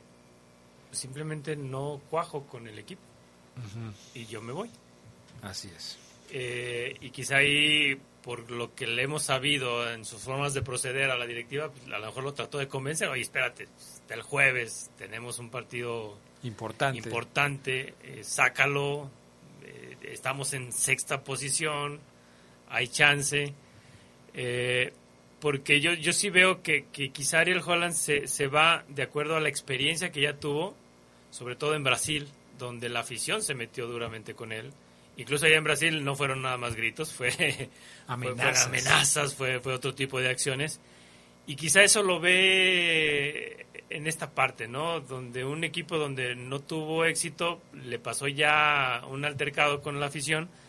Yo creo que la, la, los abucheos, eh, los gritos, de, la, solicitud del aficionado de, que se vaya, a lo mejor él lo hacen y sobre todo yo lo que veo, Adrián, es que él ve que quizá dentro del equipo no, no está la comunión como para salir adelante, como para tener un revulsivo. No sé, tú, tú desmiénteme, pero al menos yo no he escuchado a un jugador que en una entrevista haya dicho, estamos con Ariel Holland. O sea, con esas palabras que, que, a veces te dicen, no, que los, los, los jugadores andan, bancan al técnico. No, no, o sea, han hablado de, sí, es una racha, son malos partidos, ahí vamos, pero nunca he, no he escuchado en esta ocasión decir a un jugador, vamos a morir con nuestro técnico. Pero yo creo que eso, o sea, sí, sí tienes razón, no lo hemos escuchado, pero yo lo atribuyo a que en el León no se andan amenazando a los técnicos ni dándoles plazos ni ultimátum cada semana. Por ejemplo, eh, cada que jugaba el América antes de que corrieran a Solari, todo mundo decía, si no gana este partido Solari se, va, a ir. Cada que juega Chivas, se dice lo mismo. Si Chivas no gana, se va a ir el señor Leaño. Entonces salen los jugadores a decir, no, pues es que no es culpa de Leaño, estamos todos en un equipo, nosotros somos parte de la, de, del problema, vamos a echarle ganas para que todo salga bien. Hasta el momento, eh, digo, se le ha criticado mucho a Holland, pero la directiva nunca ha puesto en duda su continuidad. Sí, ¿no? Nunca ha dicho, Holland, si no ganas este próximo partido, te vas a ir. Entonces los jugadores dicen, pues ¿para qué decimos eso? Si de todos modos Holland va a seguir como técnico de la Fiera. Eso en ese sentido. Ahora, sí deberían, me parece, eh, demostrar un poco más de empatía con el técnico. Exactamente, o sea... Pero la empatía es de ida y vuelta, Gerardo Lugo. Yo escucho las palabras de Ariel Holland, y, y esto no del sábado, sino desde antes. ¿Te acuerdas que les dije, Oye, Holland no le echa ni una flor a Rodolfo Cota después de que Rodolfo Cota ha sido prácticamente el héroe del equipo. No ha dicho en ninguna de las ruedas de prensa después del partido, gracias a que tenemos un arquerazo que debería estar como titular en la selección mexicana, hoy nos llevamos el partido. Porque si bien es cierto, hicimos dos goles, nos hubieran podido meter cuatro goles y hubiéramos perdido. Yo no he escuchado oír a Holland decir eso. No, por eso, por eso ahora que la, directiva no ha salido a desmentir la versión de si renunció o no renunció. Y no, lo van a hacer. no lo van a hacer. No lo van a hacer. Entonces, mientras calles la versión de que renunció o que puso su renuncia en la mesa, ahí está. Es, es válida por todo lo que se filtró. Así es. Entonces, si ya bancaste a tu técnico de alguna manera, si lo respaldaste, pues yo creo que también la directiva ya, a ver, a ver, a ver, técnico, ven. A ver, jugadores, ven, vengan. Ya no nos hagamos vamos a sacar esto pues adelante. ¿Qué está pasando? Este, exactamente, o sea, yo creo que ya la directiva sí, sí, tiene que ya tener una intervención. No digo que no la ha tenido, pero pero no se nota que regularmente exactamente, no se nota. No hay una regularmente la directiva de León ha sido así, ¿no? Este no aparece en la escena, pero yo creo que es momento de que también aparezca en la escena y de que aparezca en la escena eh, junto con jugadores, con técnico, a ver, vénganse, pues vamos a sacar esto adelante. ¿Por qué no se ve así? Ya en estos, todos estos años que ha tenido la directiva de Grupo Pachuca y León, eh, ha dado muestras de cómo se maneja. Quizás pronto podamos eh, ser invitados a una rueda de prensa de Jesús Martínez en donde hable del tema, de qué está pasando con el equipo. Pero vuelvo a un tema que ya hemos tocado hace algunos eh, minutos días, semanas atrás. Yo siento que Jesús Martínez no dice, esta boca es mía, porque León en la tabla de posiciones está en pues una buena posición. O sea, ¿a qué, ¿a qué nos vamos? ¿A qué se va a enfrentar Jesús Martínez? ¿Qué va a salir a decir Jesús Martínez? ¿No les gusta cómo juega Holland? Nos tiene en zona de calificación. Jesús Martínez no creo que vaya a salir a decir, esta boca es mía en un momento como este, en donde el equipo ni está eliminado de la liga, ni está eliminado de la Conca Champions, aunque el marcador diga todo lo contrario. Si es el minuto 70 del partido de vuelta y León está perdiendo 3 a 0, podemos decir, caray, esto se acabó. Lo único que he visto poner a Jesús Martínez en su cuenta de Twitter es, hemos salido de otras peores que esta. ¿Eso qué significa? Y, para Jesús Martínez quizá el, quedar eliminado de la Conca Champions no es la peor de las peores. No, porque por lo menos ahora avanzaste. ¿Te acuerdas cuando, cuando les decía que Holland llegó más lejos que Ambriz, que Matosas y que todos los demás que habían intentado? Hoy Holland tiene al equipo en los cuartos de final. Por eso me parece que Jesús toma estas decisiones. Fíjate, a propósito, dice Mario González Guerrero. Eh, Mario Gonzalo Guerrero Vargas. Adrián, buenas noches. Quiero que me digan, por favor, qué opinan y luego califica con una palabra que no voy a decir. ¿Qué opinan de la tontería? La voy a sustituir por esto. La tontería que hizo la directiva de no aceptarle la renuncia a Ariel Jorán. Yo creo que es esto que acabamos de decir. ¿Por qué no le aceptan la renuncia a Ariel Jorán? Porque es cuestión de percepción, no es cuestión de números. Los números tienen a Ariel Holland todavía en una posición donde León puede competir. No, si, si cada que los aficionados pidan la cabeza de un técnico porque no les gusta cómo juega el equipo, no van a dar abasto con el número de técnicos que tienen que traer para que León eh, juegue como a, a la gente le gusta que juegue. Esto queda claro. Para tomar una decisión al respecto del futuro de un técnico, se tienen que analizar varias, varias cuestiones y una de ellas es el rendimiento. Cuando tú al final de la temporada eres Ariel Holland y te reúnes con el, con el presidente del equipo y le dices, Jesús, así nos fue esta temporada. Llegamos a la final. Ganamos un, eh, una League Cup oye, pero pues no, dicen que no les gusta cómo juega el León, que yo dirijo, pero tenemos este logro, tenemos este logro, tenemos este logro, y ahí estamos. No, pues síguele. ¿Qué pueden hacer ahora? Lo, lo, que sí es que si, si queda eliminado de la Conca Champions, y vamos a adelantarnos y a ver el horizonte, después vienen partidos contra Mazatlán y contra Querétaro. Partidos que bien son de doble filo, porque si los ganas, no pasa nada, o sea, los tenías que ganar. Los tenías que ganar y te metes de lleno a, la calificación directa, ¿no? Pero si los pierdes contra esos equipos que en teoría y en, en lo numérico están peor que tú, peor que León, pues imagínate cómo se va a poner el entorno entonces. Difícil. Sí, es muy complicado, es muy complicado. Pero hay que esperar. O sea, yo creo que es lo que está haciendo la directiva, ¿no? Sí, sí, sí. Yo tengo que esperar a ver la totalidad de los resultados. Ahora, no se confundan con esto que estamos hablando, porque no se trata de defender a nadie. Se trata de tratar de interpretar lo que la directiva del Club León está pensando en este momento y por qué toma las decisiones que toma. Nosotros no somos la directiva del Club León y no podemos explicar por qué Jesús Martínez contrató a Holland y por qué ahora no le aceptó su renuncia. Tratamos de interpretar por qué lo hizo en base a lo que sabemos de la directiva del Club León y a lo que sabemos de cómo se comporta y cómo se ha comportado en todo este tiempo. Ahora también yo creo que puede ser una carta de la directiva del hecho, ¿sabes qué? No, no, te voy, no te voy a aceptar la renuncia a ti técnico para darle un aviso a los jugadores que ellos no hacen lo que quieren. Así es. Porque es como un respaldo al técnico y ese respaldo al técnico tiene cola. Tiene, es decir, exactamente. Ojo, jugadores, ¿eh? el, el, técnico no es el que está mal. Para que lo escuches, Juan, o sea... Sí. Ojo, jugadores, que el técnico no es el único que anda mal. El técnico no está, no es que no esté haciendo su trabajo, quizás algunos de ustedes no estén haciendo su trabajo como deben hacerlo.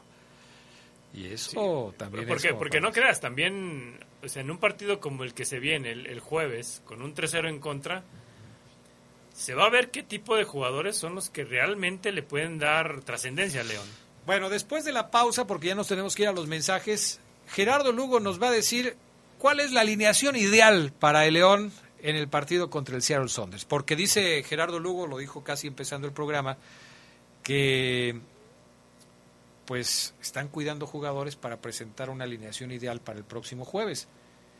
Yo dije que estaban cuidando jugadores. Sí, así dijiste, así dijiste. Dijiste que hay que hay que cuidar. Ah, que, que lo sacó para para, ya para, para una alineación, para no ideal. alineación ideal. Porque esto es importante desde el punto de vista de qué está preparando el técnico para mostrar una alineación ideal. El, el partido más importante que tiene que jugar León en este torneo es el del jueves. Es el que sigue, ya. Es el que sigue. Y, y, pero en este en este caso es cierto Gerardo sí, no, Lugo sí, no, sí. si, eh, si que lo eso, pierde es que, se ¿te acaba. que eso, eso, lo decía Carlos Bracamontes no cuando estaba con el Unión. Pues sí, pues es el que oye sigue. oye pero es que no es el que sigue. Pues sí es el oye que pero sigue. ya estás calificado. No yo hablo del que sigue. Pues sí. vamos a mensajes y enseguida regresamos.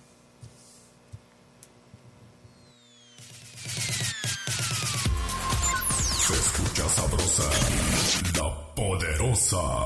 Muchas cosas pueden pasar en cinco años, como decidir que necesitas un road trip, llegar a las montañas, encontrar una comunidad de monjes, meditar, escribir un libro, volverte famoso y donarlo todo. ¿Quién necesita fama y dinero? Si ya elegiste tu camino, no te detengas. Por eso elige el nuevo Móvil Super Extension, que ayuda a extender la vida del motor hasta cinco años. Móvil, elige el movimiento. De venta en Autopartes Aira. Raticida, gasolina, ácido sulfúrico, amoníaco, acetona. No importa qué droga química te metas, todas están hechas con veneno y de todas formas te destruyes. La sangre de las drogas nos mancha a todos. Mejor métete esto en la cabeza. Si te drogas, te dañas. Si necesitas ayuda, llama a la línea de la vida, 800-911-2000. Para vivir feliz, no necesitas meterte en nada. Fentanilo, heroína, cocaína, piedra, cristal. No importa qué droga te metas, de todas formas te destruyes. La sangre de las drogas nos mancha a todos. Mejor métete esto en la cabeza. Si te drogas, te dañas. Si necesitas ayuda, llama a la línea de la vida, 800-911-2000. Para vivir feliz, no necesitas meterte nada. Se escucha sabrosa, la poderosa.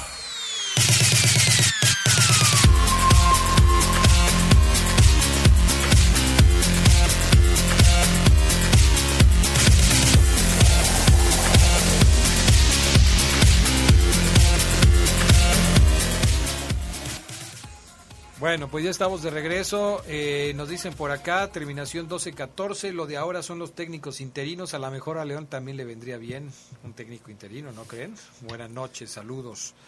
Adrián, a Ormeño le debieron sacar la tarjeta amarilla por estar fuera de su lugar cuando disparó Mosquera. ¿Pero por qué tarjeta amarilla? No, no creo, ¿no? ¿Por qué? Porque estaba en la cancha rival, estaba quizás mal posicionado, pero perjudicó a su equipo. Creo que terminó marcándose fuera de lugar. O sea, ni siquiera era una jugada que terminaría en gol, pero no entiendo por qué lo, del, lo de la tarjeta amarilla. Vamos a escuchar este audio también que nos mandan, dando un punto de vista. Eh, aquí lo tenemos. Buenas noches, soy Miguel Ángel Landeros. Bueno, estoy escuchando aquí el programa muy interesante sus puntos de vista. Aquí el asunto respecto a que León llevaba cuatro juegos sin perder y que está exactamente llegó, un, llegó un quinto puesto al juego contra Tigres.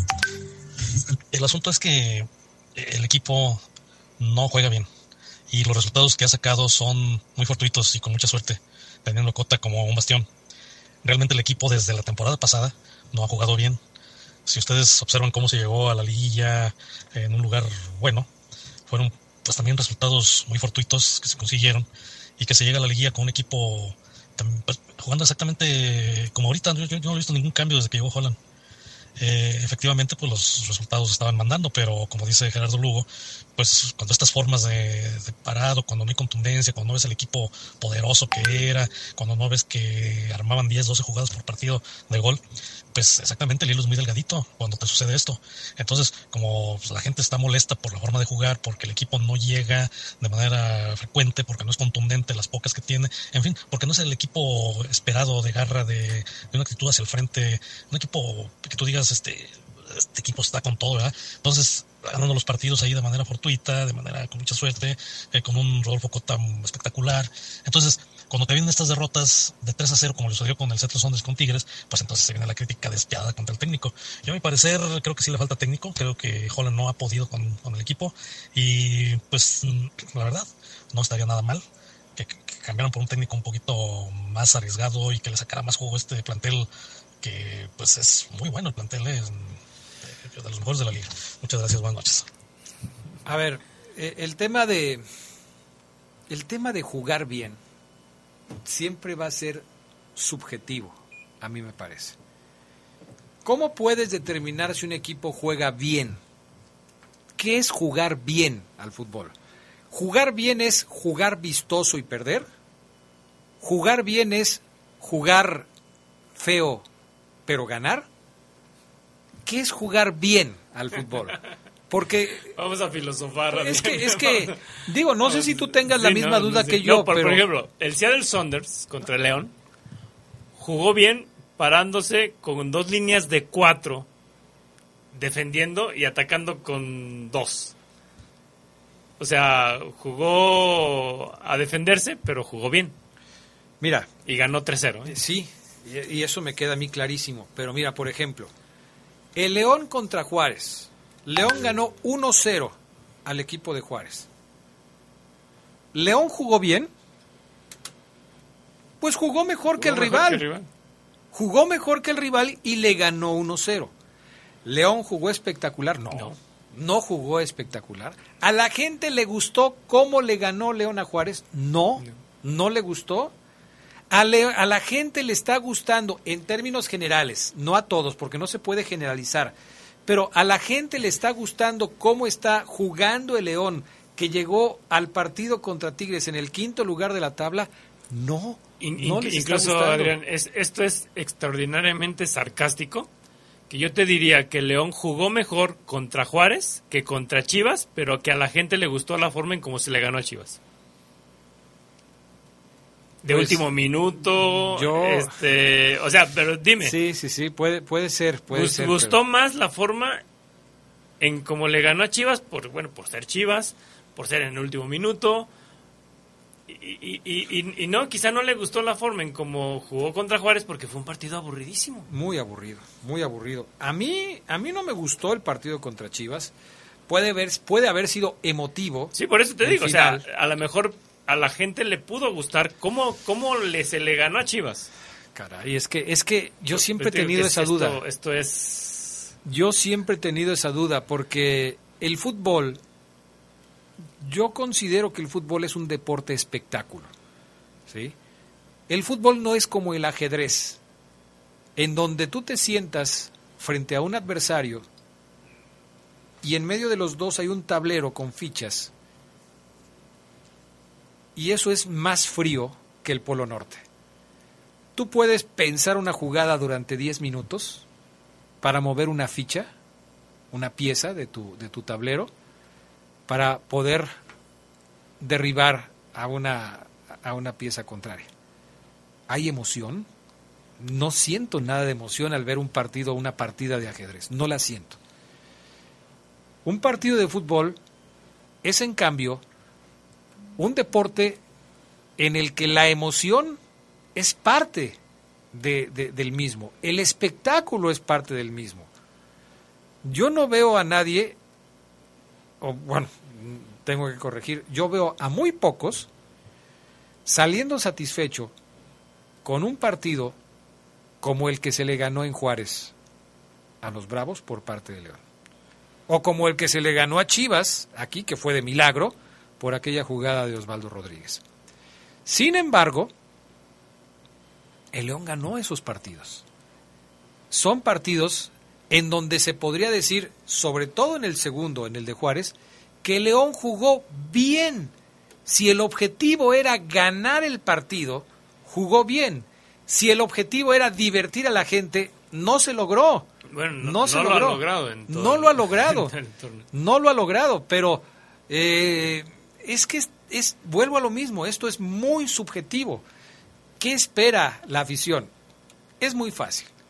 Hasta donde yo he podido percibir de la afición de León, los nuevos aficionados de León, porque también hay que hacer la aclaración, y esto lo hemos hablado infinidad de veces, los nuevos aficionados de León quieren que el equipo aplique las 3G. Ganar, gustar y golear. Y si no se puede, pues por lo menos que gane y que guste. Ya si no se pudo 1-0, 2-0, bueno, pues órale pues, ya 3-0 ya es ganancia, 4-0, uff, estamos de manteles largos. Pero eso es lo que busca la gente. Y si no te acercas a eso, estás jugando mal, a pesar de que ganes los partidos es muy difícil darle el gusto a toda la afición.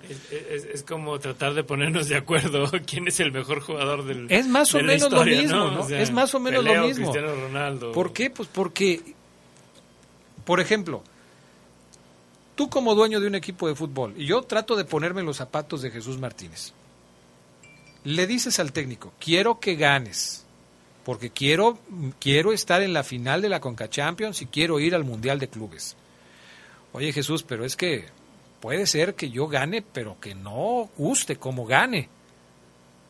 ¿Qué crees que le diga Jesús Martínez a, Ariel Holland? No te pues. No te apures. Quiero estar en la final y quiero ir al Mundial de Clubes. Oye, pero. No lo comentaba Carlos Bracamontes, ¿te acuerdas? Que cuando él queda campeón con el Unión, la única indicación de la directiva fue: no quiero que desciendas. pero no le dijeron quiero que juegues eh, bonito y que metas 20 goles en cada partido ni nada. Es que eh, ese es el asunto. Y yo creo que va a estar muy difícil que todo el mundo se ponga de acuerdo. Sí, noto, noto una eh, tendencia muy marcada a la crítica hacia Ariel Holland. Y se entiende porque la gente que sigue a León está acostumbrada a ver a otro tipo de equipos otro tipo de juego, otro tipo de resultados. Pero este es el León Porque incluso, incluso Adrián, eh, yo, yo, bueno, te digo, le escribía, eh, lo que tiene que evitar Holland y los Esmeraldas es de que, o más bien Holland, es, es de que este grito de fuera Holland se, se, vuelva algo ya insoportable, ensordecedor, ¿no?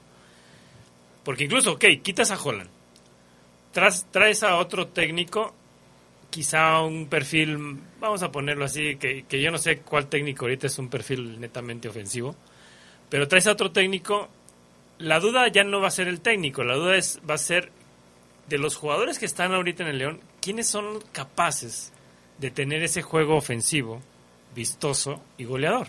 Porque también yo creo que ahí es, es algo que también habría que pensar, ¿no?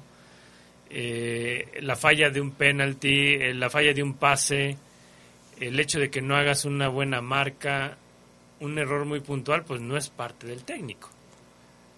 Pues sí, es... y, vamos a ver, ¿no? Bueno, lo, ha dicho Mar, lo has dicho tú, lo, he dicho yo. Jan Meneses es un jugador que te da un partido bueno y dos quizá no tan buenos y uno desaparece. Eh, el patrón Fernández esperábamos más de él y y dime, no ha sido, no ha sido clave. ¿Y Ormeño? Ormeño, pues, ya ni más que decir, Fede Martínez, eh, el mismo Luis Montes, que, que ahora se ha hablado mucho de él, porque no ha estado a un nivel en el cual todavía la gente siente que puede llegar todavía más lejos, más arriba de lo que ya estuvo Luis Montes. Yo no me puedo explicar el eh, cambio tan notorio en el rendimiento de, de Luis Montes. A partir de, de, la lesión, bueno, hasta antes de la lesión, eh, veíamos a Luis Montes en un nivel totalmente diferente. Ya hoy hay gente criticándolo, diciéndole viejo, diciéndole un jugador acabado, diciendo que es un tipo que ya se tiene que retirar, diciendo que ya no tiene nada que aportar al equipo, otros incluso le llaman grillo, y todo como consecuencia de que León, de que, eh, que, que el Chapo Montes no está en el nivel que le conocimos. Yo no me lo explico. Lo único que yo puedo, y en su momento expresé, eh, decir sobre eh, el Chapo Montes es que le costó trabajo recuperar el nivel futbolístico. Y ese nivel lo estábamos viendo hasta antes de, de ahora del partido del contra el Seattle Sounders. Lo estábamos viendo. Otra vez decíamos que estaba recuperando. Él y Elías Hernández estaban recuperando el nivel que tanto les conocimos. No estaban a ese nivel todavía, pero lo estaban recuperando. Y de repente otra vez para abajo. Sí, fíjate que yo, yo sí siento, eh, por lo que veo, y quizá a lo mejor Luis Montes me diga, no, sabes que estás, estás equivocado Gerardo, pero si lo comparamos con Rubén Zambuesa, que es otro de los veteranos, que también tuvo, ha tenido momentos buenos eh, todavía en, en, estos últimos torneos. Veíamos a Rubén Zambuesa alegre, contento, disfrutando de lo que hacía. Y quizá eso también le ayudaba para suplir esta parte de, de la edad que, que sí, te baja un rendimiento, pero que de alguna manera tienes todavía esos chispazos, ese ingenio y ese ánimo por jugar. Yo últimamente no he visto eso en Luis Montes. Y quizá eso también le esté afectando, ¿no? Pues sí. Vamos a ir a la pausa, regresamos enseguida, platicamos ya lo último de León y hablamos de lo más importante de la jornada de la Liga MX porque hubo también cosas que, que tenemos que platicar. Volvemos.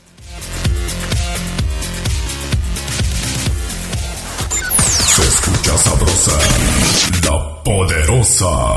Nuestro auto siempre nos acompaña cuando queremos dar más, como cuando solo ibas a comer con tus amigos. Unos camaroncitos, ¿no? Y terminas en Acapulco. O cuando vas al trabajo. Respira, tú puedes. A pedir un aumento. Si ya elegiste tu camino, no te detengas. Por eso elige el nuevo Móvil Super Anti-Friction, que ayuda a tu motor a ahorrar hasta 4% de gasolina. Móvil, elige el movimiento. De venta en Componentes Automotrices Charlie 2000. Ay, ahora que vienen puentes y vacaciones, me pienso dar una bronceada de estatua. Será de pan tostado, porque hay de pieles a pieles. Todo sobre la piel y su cuidado. Hablaremos de Benito Juárez, el hombre de piel y pensamiento. De Lola, la grande de la canción ranchera y claro. En la música, Susana Zabaleta, Raúl Di Blasio y Francisco Céspedes. Sergio Bonilla y Fernanda Tapia. Los invitamos a escucharnos este domingo por su estación favorita en La Hora Nacional, el sonido que nos hermana. Esta es una producción de RTC de la Secretaría de Gobernación. Escucha sabrosa, la poderosa.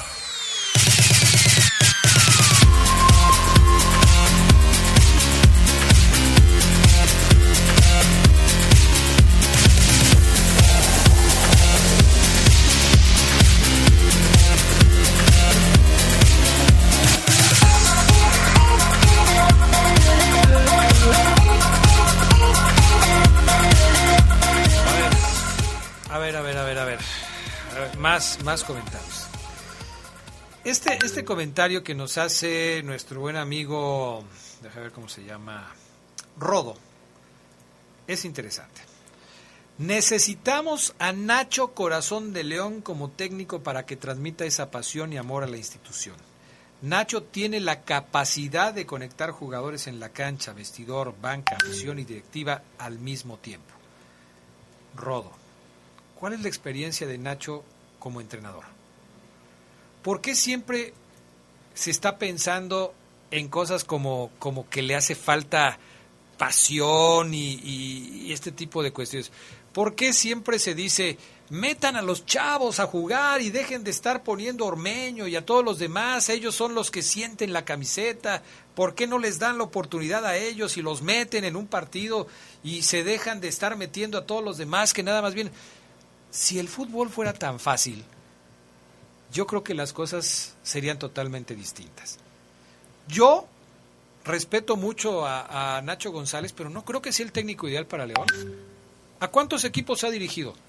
Sí, ¿no? ¿Cuál es su palmarés como entrenador? No ha dirigido ni una sub-20. ¿Cómo vas a dirigir a un equipo de primera Sí, división? Sí, no sabemos eh, el trabajo cancha que pudiera tener. No sé, yo supongo que ya terminó su su, su este curso de técnicos y lo quiso hacer porque muchos lo hacen cuando están trabajando todavía como jugadores.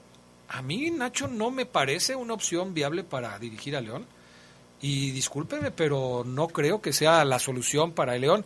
Además, ¿la solución de qué? Volvemos a lo mismo, ¿no? Esa es una. A ver, mensaje de otro aficionado que nos manda mensaje de voz. Ches, Adrián, mira, mi único comentario es este, la verdad no es que no me guste el técnico, realmente pues como todos tienen que tener una oportunidad, pero creo que como dijo el otro comentario, ya van dos temporadas que pues con esta que pues no, no se juega bien, realmente se puede decir, yo puedo, no quiero decir que de chiripa, pero pues ha tenido suerte el técnico, la verdad.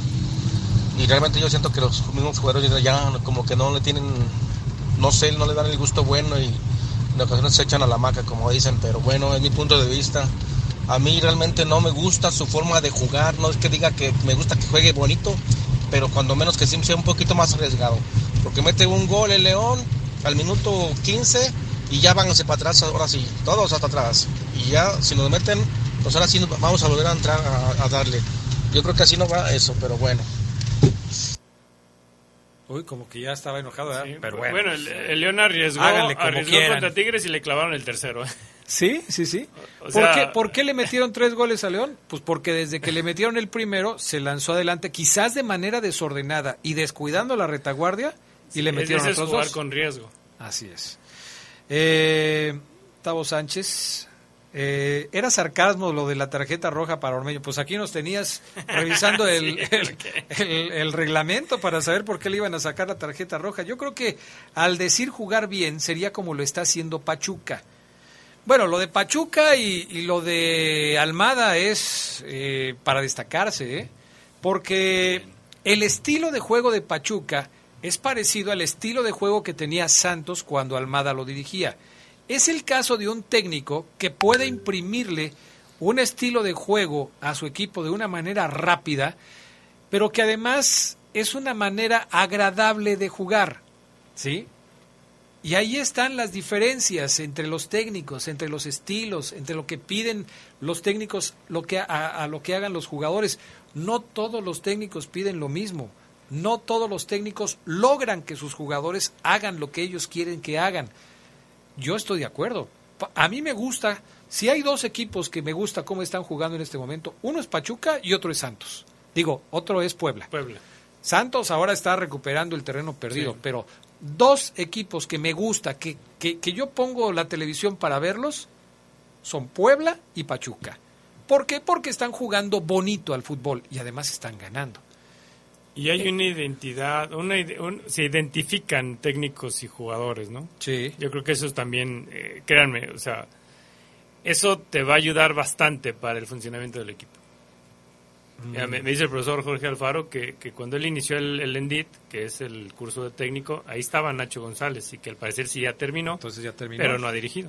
Además, a mí me parece que Nacho González alguna vez comentó que él le gustaría más estar en el lado directivo, no en el lado de los entrenadores. Sí. Creo, creo recordar eso. Y, Pero bueno. y yo también le veo más perfil directivo que de técnico. que de técnico, ¿no? Bueno, pues esa ya sería cuestión de que él decidiera qué quiere hacer. Eh, buenas noches, Adrián, profe Lugo. El 9 de febrero, fíjate, y tiene hasta la fecha. El, nuevo, el 9 de febrero les comenté que cómo venía jugando el León no tendría éxito contra el Seattle. Y mire, se veía venir. El sistema de Holland no es el más conveniente para lo que necesita este equipo. Vamos a ver. Por lo pronto, tienes toda la razón, Juan Carlos Guerrero. Eh, Adrián, buenas noches. Aquí saludándolos desde su pobre casa. ¿Cómo están? Eh, mira, mi punto de vista es este, Adrián. Lo que pasa es que ya la afición ya no sabe ni qué pensar ni qué hacer. Adrián, lo que pasa aquí que pues lo que... A ver, a ver, a ver. Mira, Adrián, pues lo que pasa aquí, el León está jugando... No, pues ya no te entendí. Mira, Díaz está jugando bien, Díaz está jugando mal, pero simplemente hay que fijarnos en la tabla, en el lugar que está el equipo. Ok, con eso me quedo, porque no, no te entendí nada. Eh, a ver, mm, arriba mi máquina, soy Francisco Guardia. Me fui al Tigres contra León y la verdad León no trae nada. No sé por qué culpan a Holland, no es portero.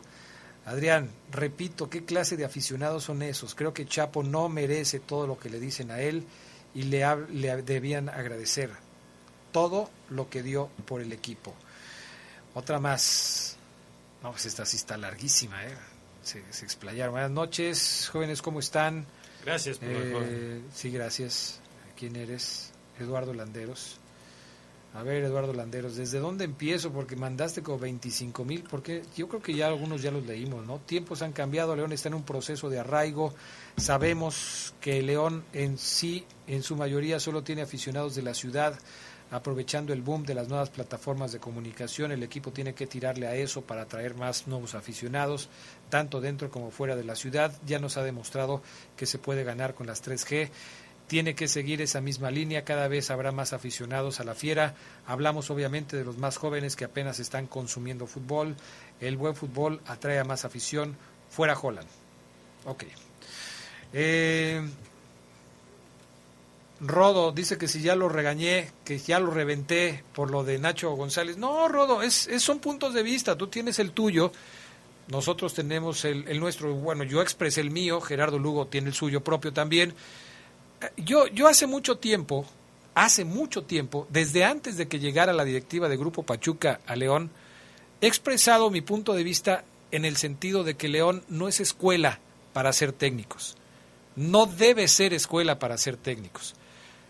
León es un equipo de tal tamaño que tiene ya que traer a técnicos y a jugadores que estén probados, que tengan una trayectoria, que merezcan vestir la camiseta de León y defenderla. El León no es una escuelita, bajo mi punto de vista. No es un equipo al que traigas a alguien para enseñarse a ser técnico. Cosa muy diferente que está sucediendo con otros que están preparándose para ser técnicos, que han estado trabajando con sub 18, sub 20, que han trabajado con diferentes equipos, eh, categorías de, de, los equipos de León y que están buscando llegar a una dirección técnica. En este momento, Cristian Martínez, Nelson Sebastián Más, en algún otro momento Martín Peña, el Tenamurguía, el Coco Jiménez, todos han sido técnicos que se han estado preparando bajo una estructura que en determinado momento les puede brindar la oportunidad de demostrar lo que ya aprendieron. Pero no puedes traer a alguien que se acaba de retirar y decirle, tú vas a ser el técnico de León porque tú eres fulanito de tal y durante tu carrera hiciste las cosas muy bien y te ganaste el cariño de la gente y fuiste campeón con el equipo sin siquiera revisar sus méritos para poderlo conseguir. Sí, incluso eh, Rafa Márquez en Barcelona, ¿no? O sea, ¿a qué se fue para allá? A, a trabajar con juveniles primero. Sí, y no dudamos que, que, pueda en un futuro tener aquí una oportunidad en México, pero ya con un campo, un, trayecto, ¿no? Este, ya recorrido. Fíjate que, que, que aún así, Adrián, mencionaste nombres de los cuales nunca recibieron una oportunidad aquí. No, no, no. A pesar de que eran gente de la institución. A mí, por ejemplo, en lo personal, sí me gustaría ver por ejemplo, a un Sebastián más este, con una oportunidad Quizá no en este momento. Pero se te hace raro. Porque sería, sería injusto para él, ¿no? Quizá meterlo ahorita dentro de un ojo del huracán. Pero sí, eh, yo, yo veo difícil que, se pudiera dar esa parte. Pues sí. La verdad es que León no ha sido plataforma de lanzamiento ni siquiera para los técnicos, ¿eh? Porque cuando hablamos de los jugadores y de las pocas oportunidades que reciben los jugadores de la cantera, debemos también de hablar de los técnicos que han estado trabajando, que han estado creciendo a la sombra del Club León y que también esperan tener una posibilidad, una oportunidad de técnicos y que tampoco se les ha dado. León no es así. León creo que va más allá de lo que yo pido. Yo pido simplemente que traigan un palmarés y que sean, pero no se les ha dado. Es más, ahorita Nelson Sebastián Más es el auxiliar técnico del, de, de Ariel Holland, que es el entrenador del equipo. Pero ¿cuántos casos más recuerdas? Sí, que han estado ahí. De exjugadores que han estado ahí. Checo Martínez con, con Matosas. Pero estás hablando de Checo Martínez, de Checo Por- Martínez. por eso te digo, o sea- y de Matosas. Imagínate. Sí, o sea, Santibáñez, fue, lo mismo, también fue lo Que también estuvo por ahí. Pero de las nuevas generaciones, de todos estos que hemos hablado, Sí, ¿no? ¿quién? No están ahí. Están trabajando en fuerzas básicas, han estado ahí, pero Cristian Martínez también estuvo como auxiliar, ¿no? Cristian está ahora Está como ahora auxiliar. auxiliar.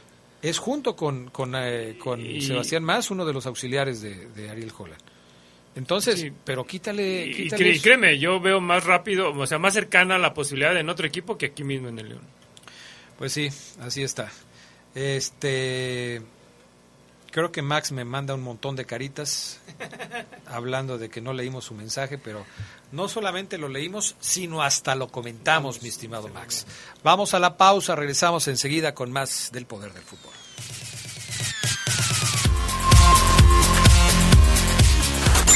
Se escucha sabrosa, la poderosa. Cuando te preocupas por las vaquitas marinas, solo necesitas un 4% para dar más. Tomas tu carro.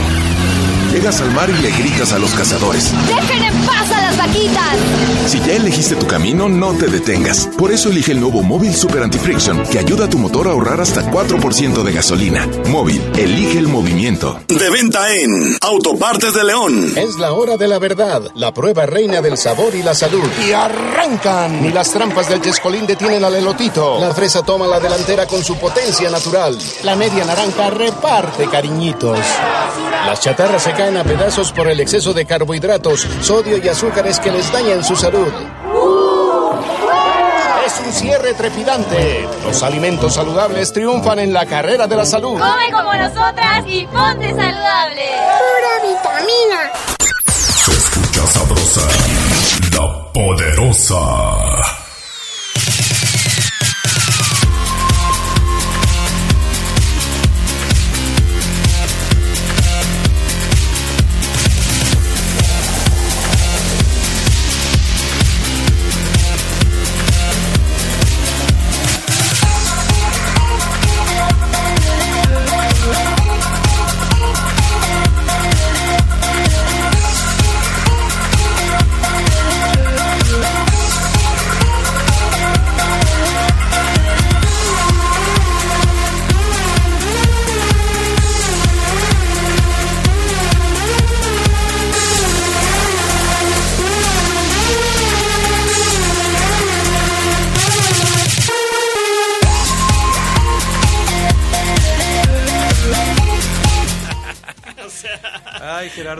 Sí me hiciste. No, bueno, pues es que hay formaciones. Yo no tengo esa formación. Mira, mi estimado Max, sé que acabas de, porque me lo estás diciendo acá en el, en el ¿cómo se llama? Eh, en el chat del Poder del Fútbol. Dice, ya leyeron mi comentario. Ay, Max, lo leímos, lo releímos, lo comentamos, todo lo que dijiste. Bueno, ahí será para la próxima. Pero te mandamos un saludo, mi estimado Max. Un abrazo para ti. A ver, Gerardo Lugo, tienes como una hora, más o menos, tratando de sacar la alineación del el Club León para el partido contra el Seattle Saunders, o lo que es lo mismo, tratando de decirme cuál es el once ideal de los verdes en este momento. Mira, Adrián, si, si, efectivamente no, de los que están lesionados no va a estar Luis Montes, no va a estar Jan Meneses, no va a estar el patrón Fernández, pues va a estar del, Del carajo. o sea, del carajo. Diría ¿no? don Toño Carvajal. Eh, porque, bueno, tenemos así como que la información de que probablemente Osvaldo Rodríguez pudiera, pudiera reaparecer. Eso es ¿no? lo que se ha podido saber. Exactamente. Que de los cuatro que están lesionados, quizás, Quizá. el que pronto se recupere, o el que más pronto se recupere sea Osvaldo. Mira, vamos a suponer que Osvaldo Rodríguez pueda reaparecer. Ok. Eh, y que Montes, Meneses y el patrón Fernández, que son los que tienen menos posibilidades de reaparecer, pues no lo hagan. Yo digo que, León le queda eh, alinear con Cota, indiscutiblemente, con Barrero y Tecillo en la central, Osvaldo Rodríguez por la lateral izquierda, Mosquera por la lateral derecha. Creo yo que estaría bien, porque no hay de otra, con Iván y con Colombato como dos contenciones. Y yo pondría a David Ramírez como volante por derecha. Que a mí, yo te lo he dicho muchas veces, a mí me gusta más en esa posición. adelante. Sí, en esa posición que, que como lateral. Y, casi nunca juega en esa y casi nunca juega en, esa posición. Pondría a Elías por, por, por izquierda, como ya lo ha... Lo ha lo vas a cambiar de sí, lado. de perfil, de perfil, cambiarlo de perfil. ¿Y Mena?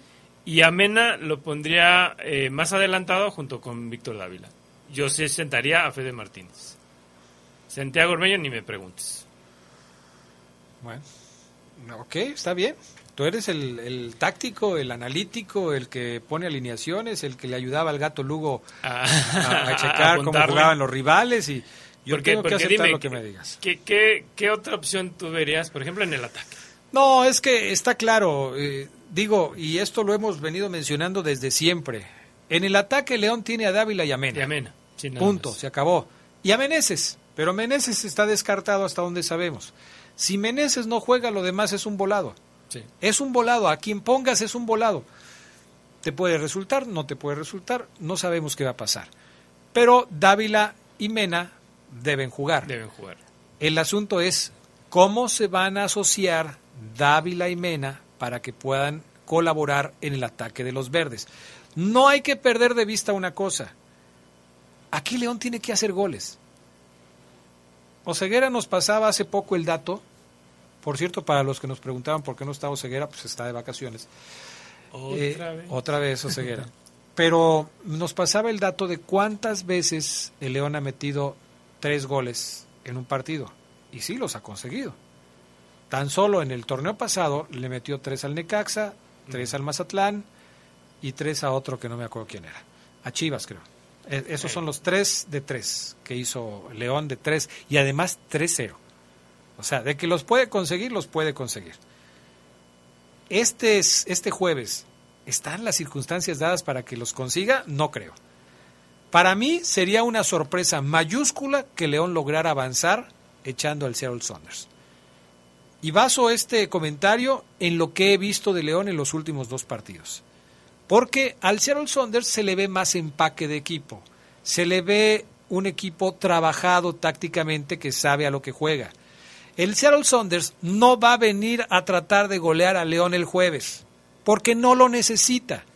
El Seattle Saunders va a venir a hacer un partido inteligente de estos que ya hemos escuchado un montón de veces, cerrando los espacios, complicándole a León, desesperándolo, y si casca un gol en un contragolpe se va a poner feliz.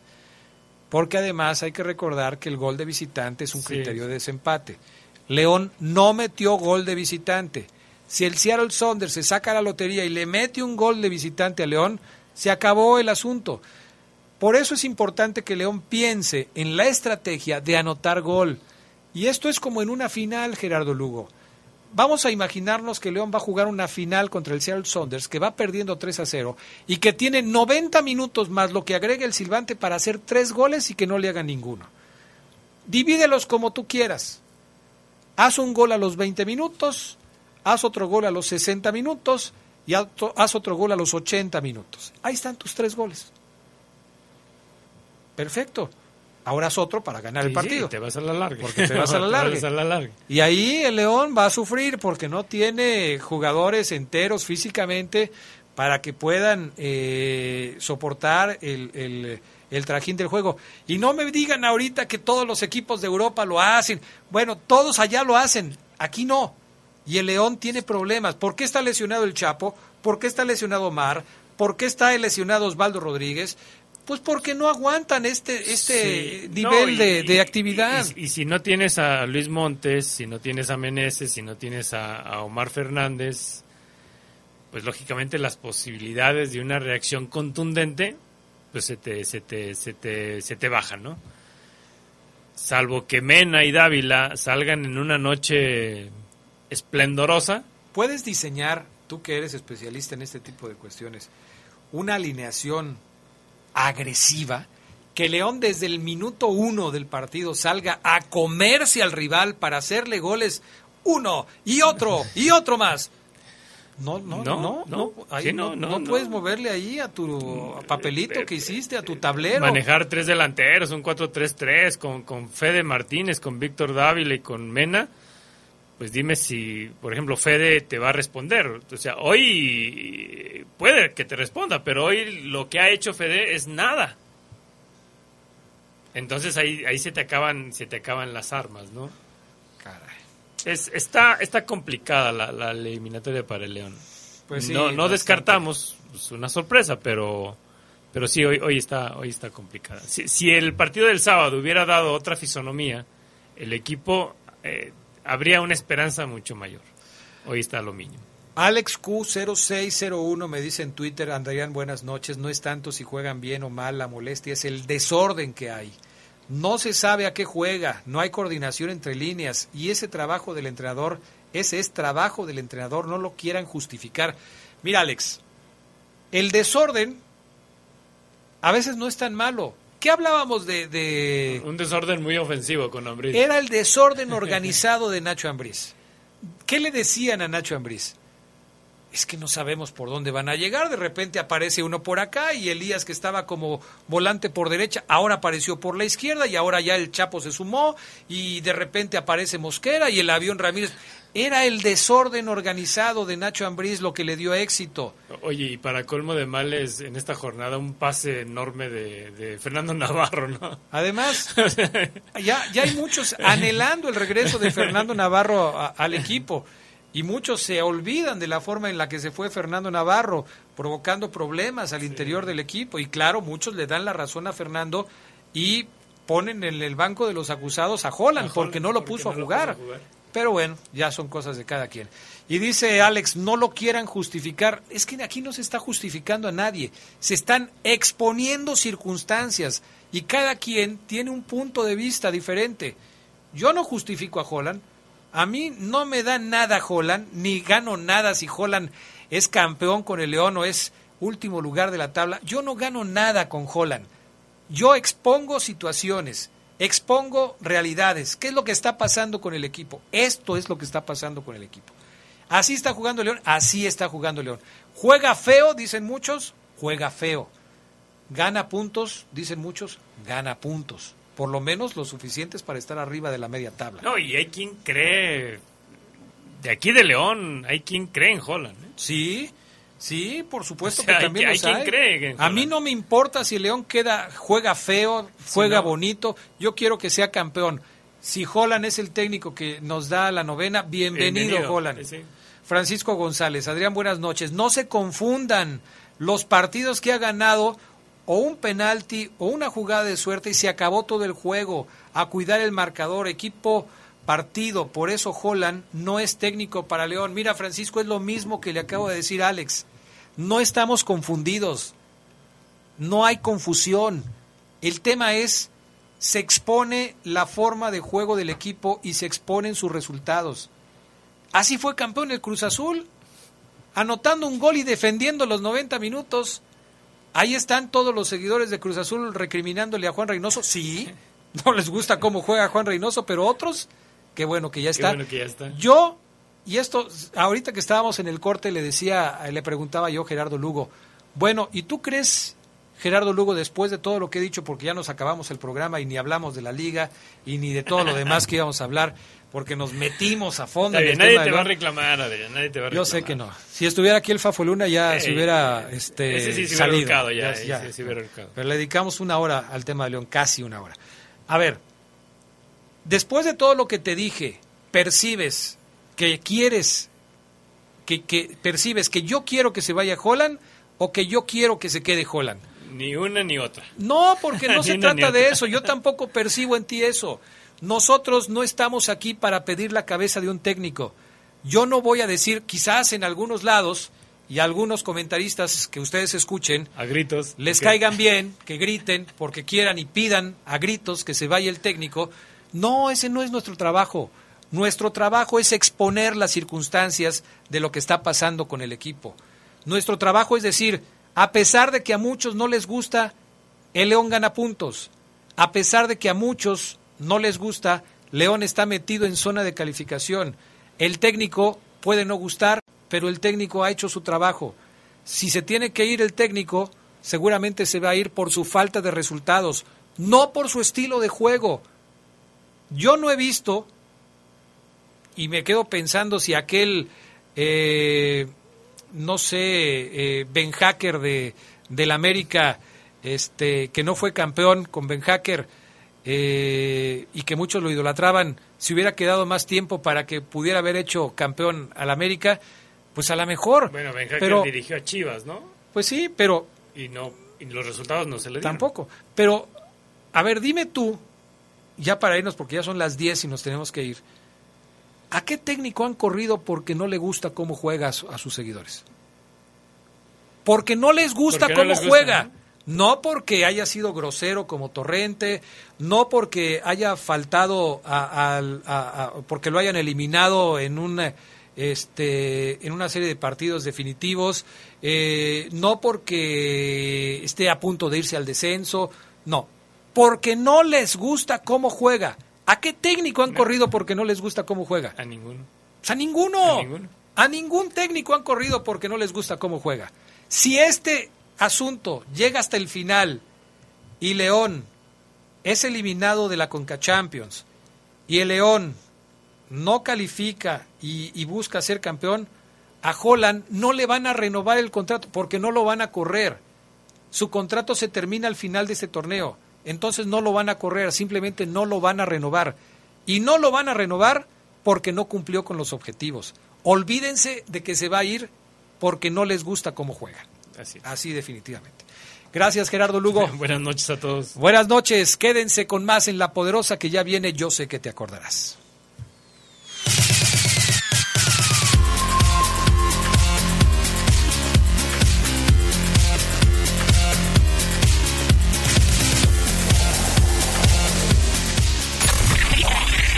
Hemos concluido una edición más de su tradicional programa, El Poder del Fútbol. Hasta la próxima.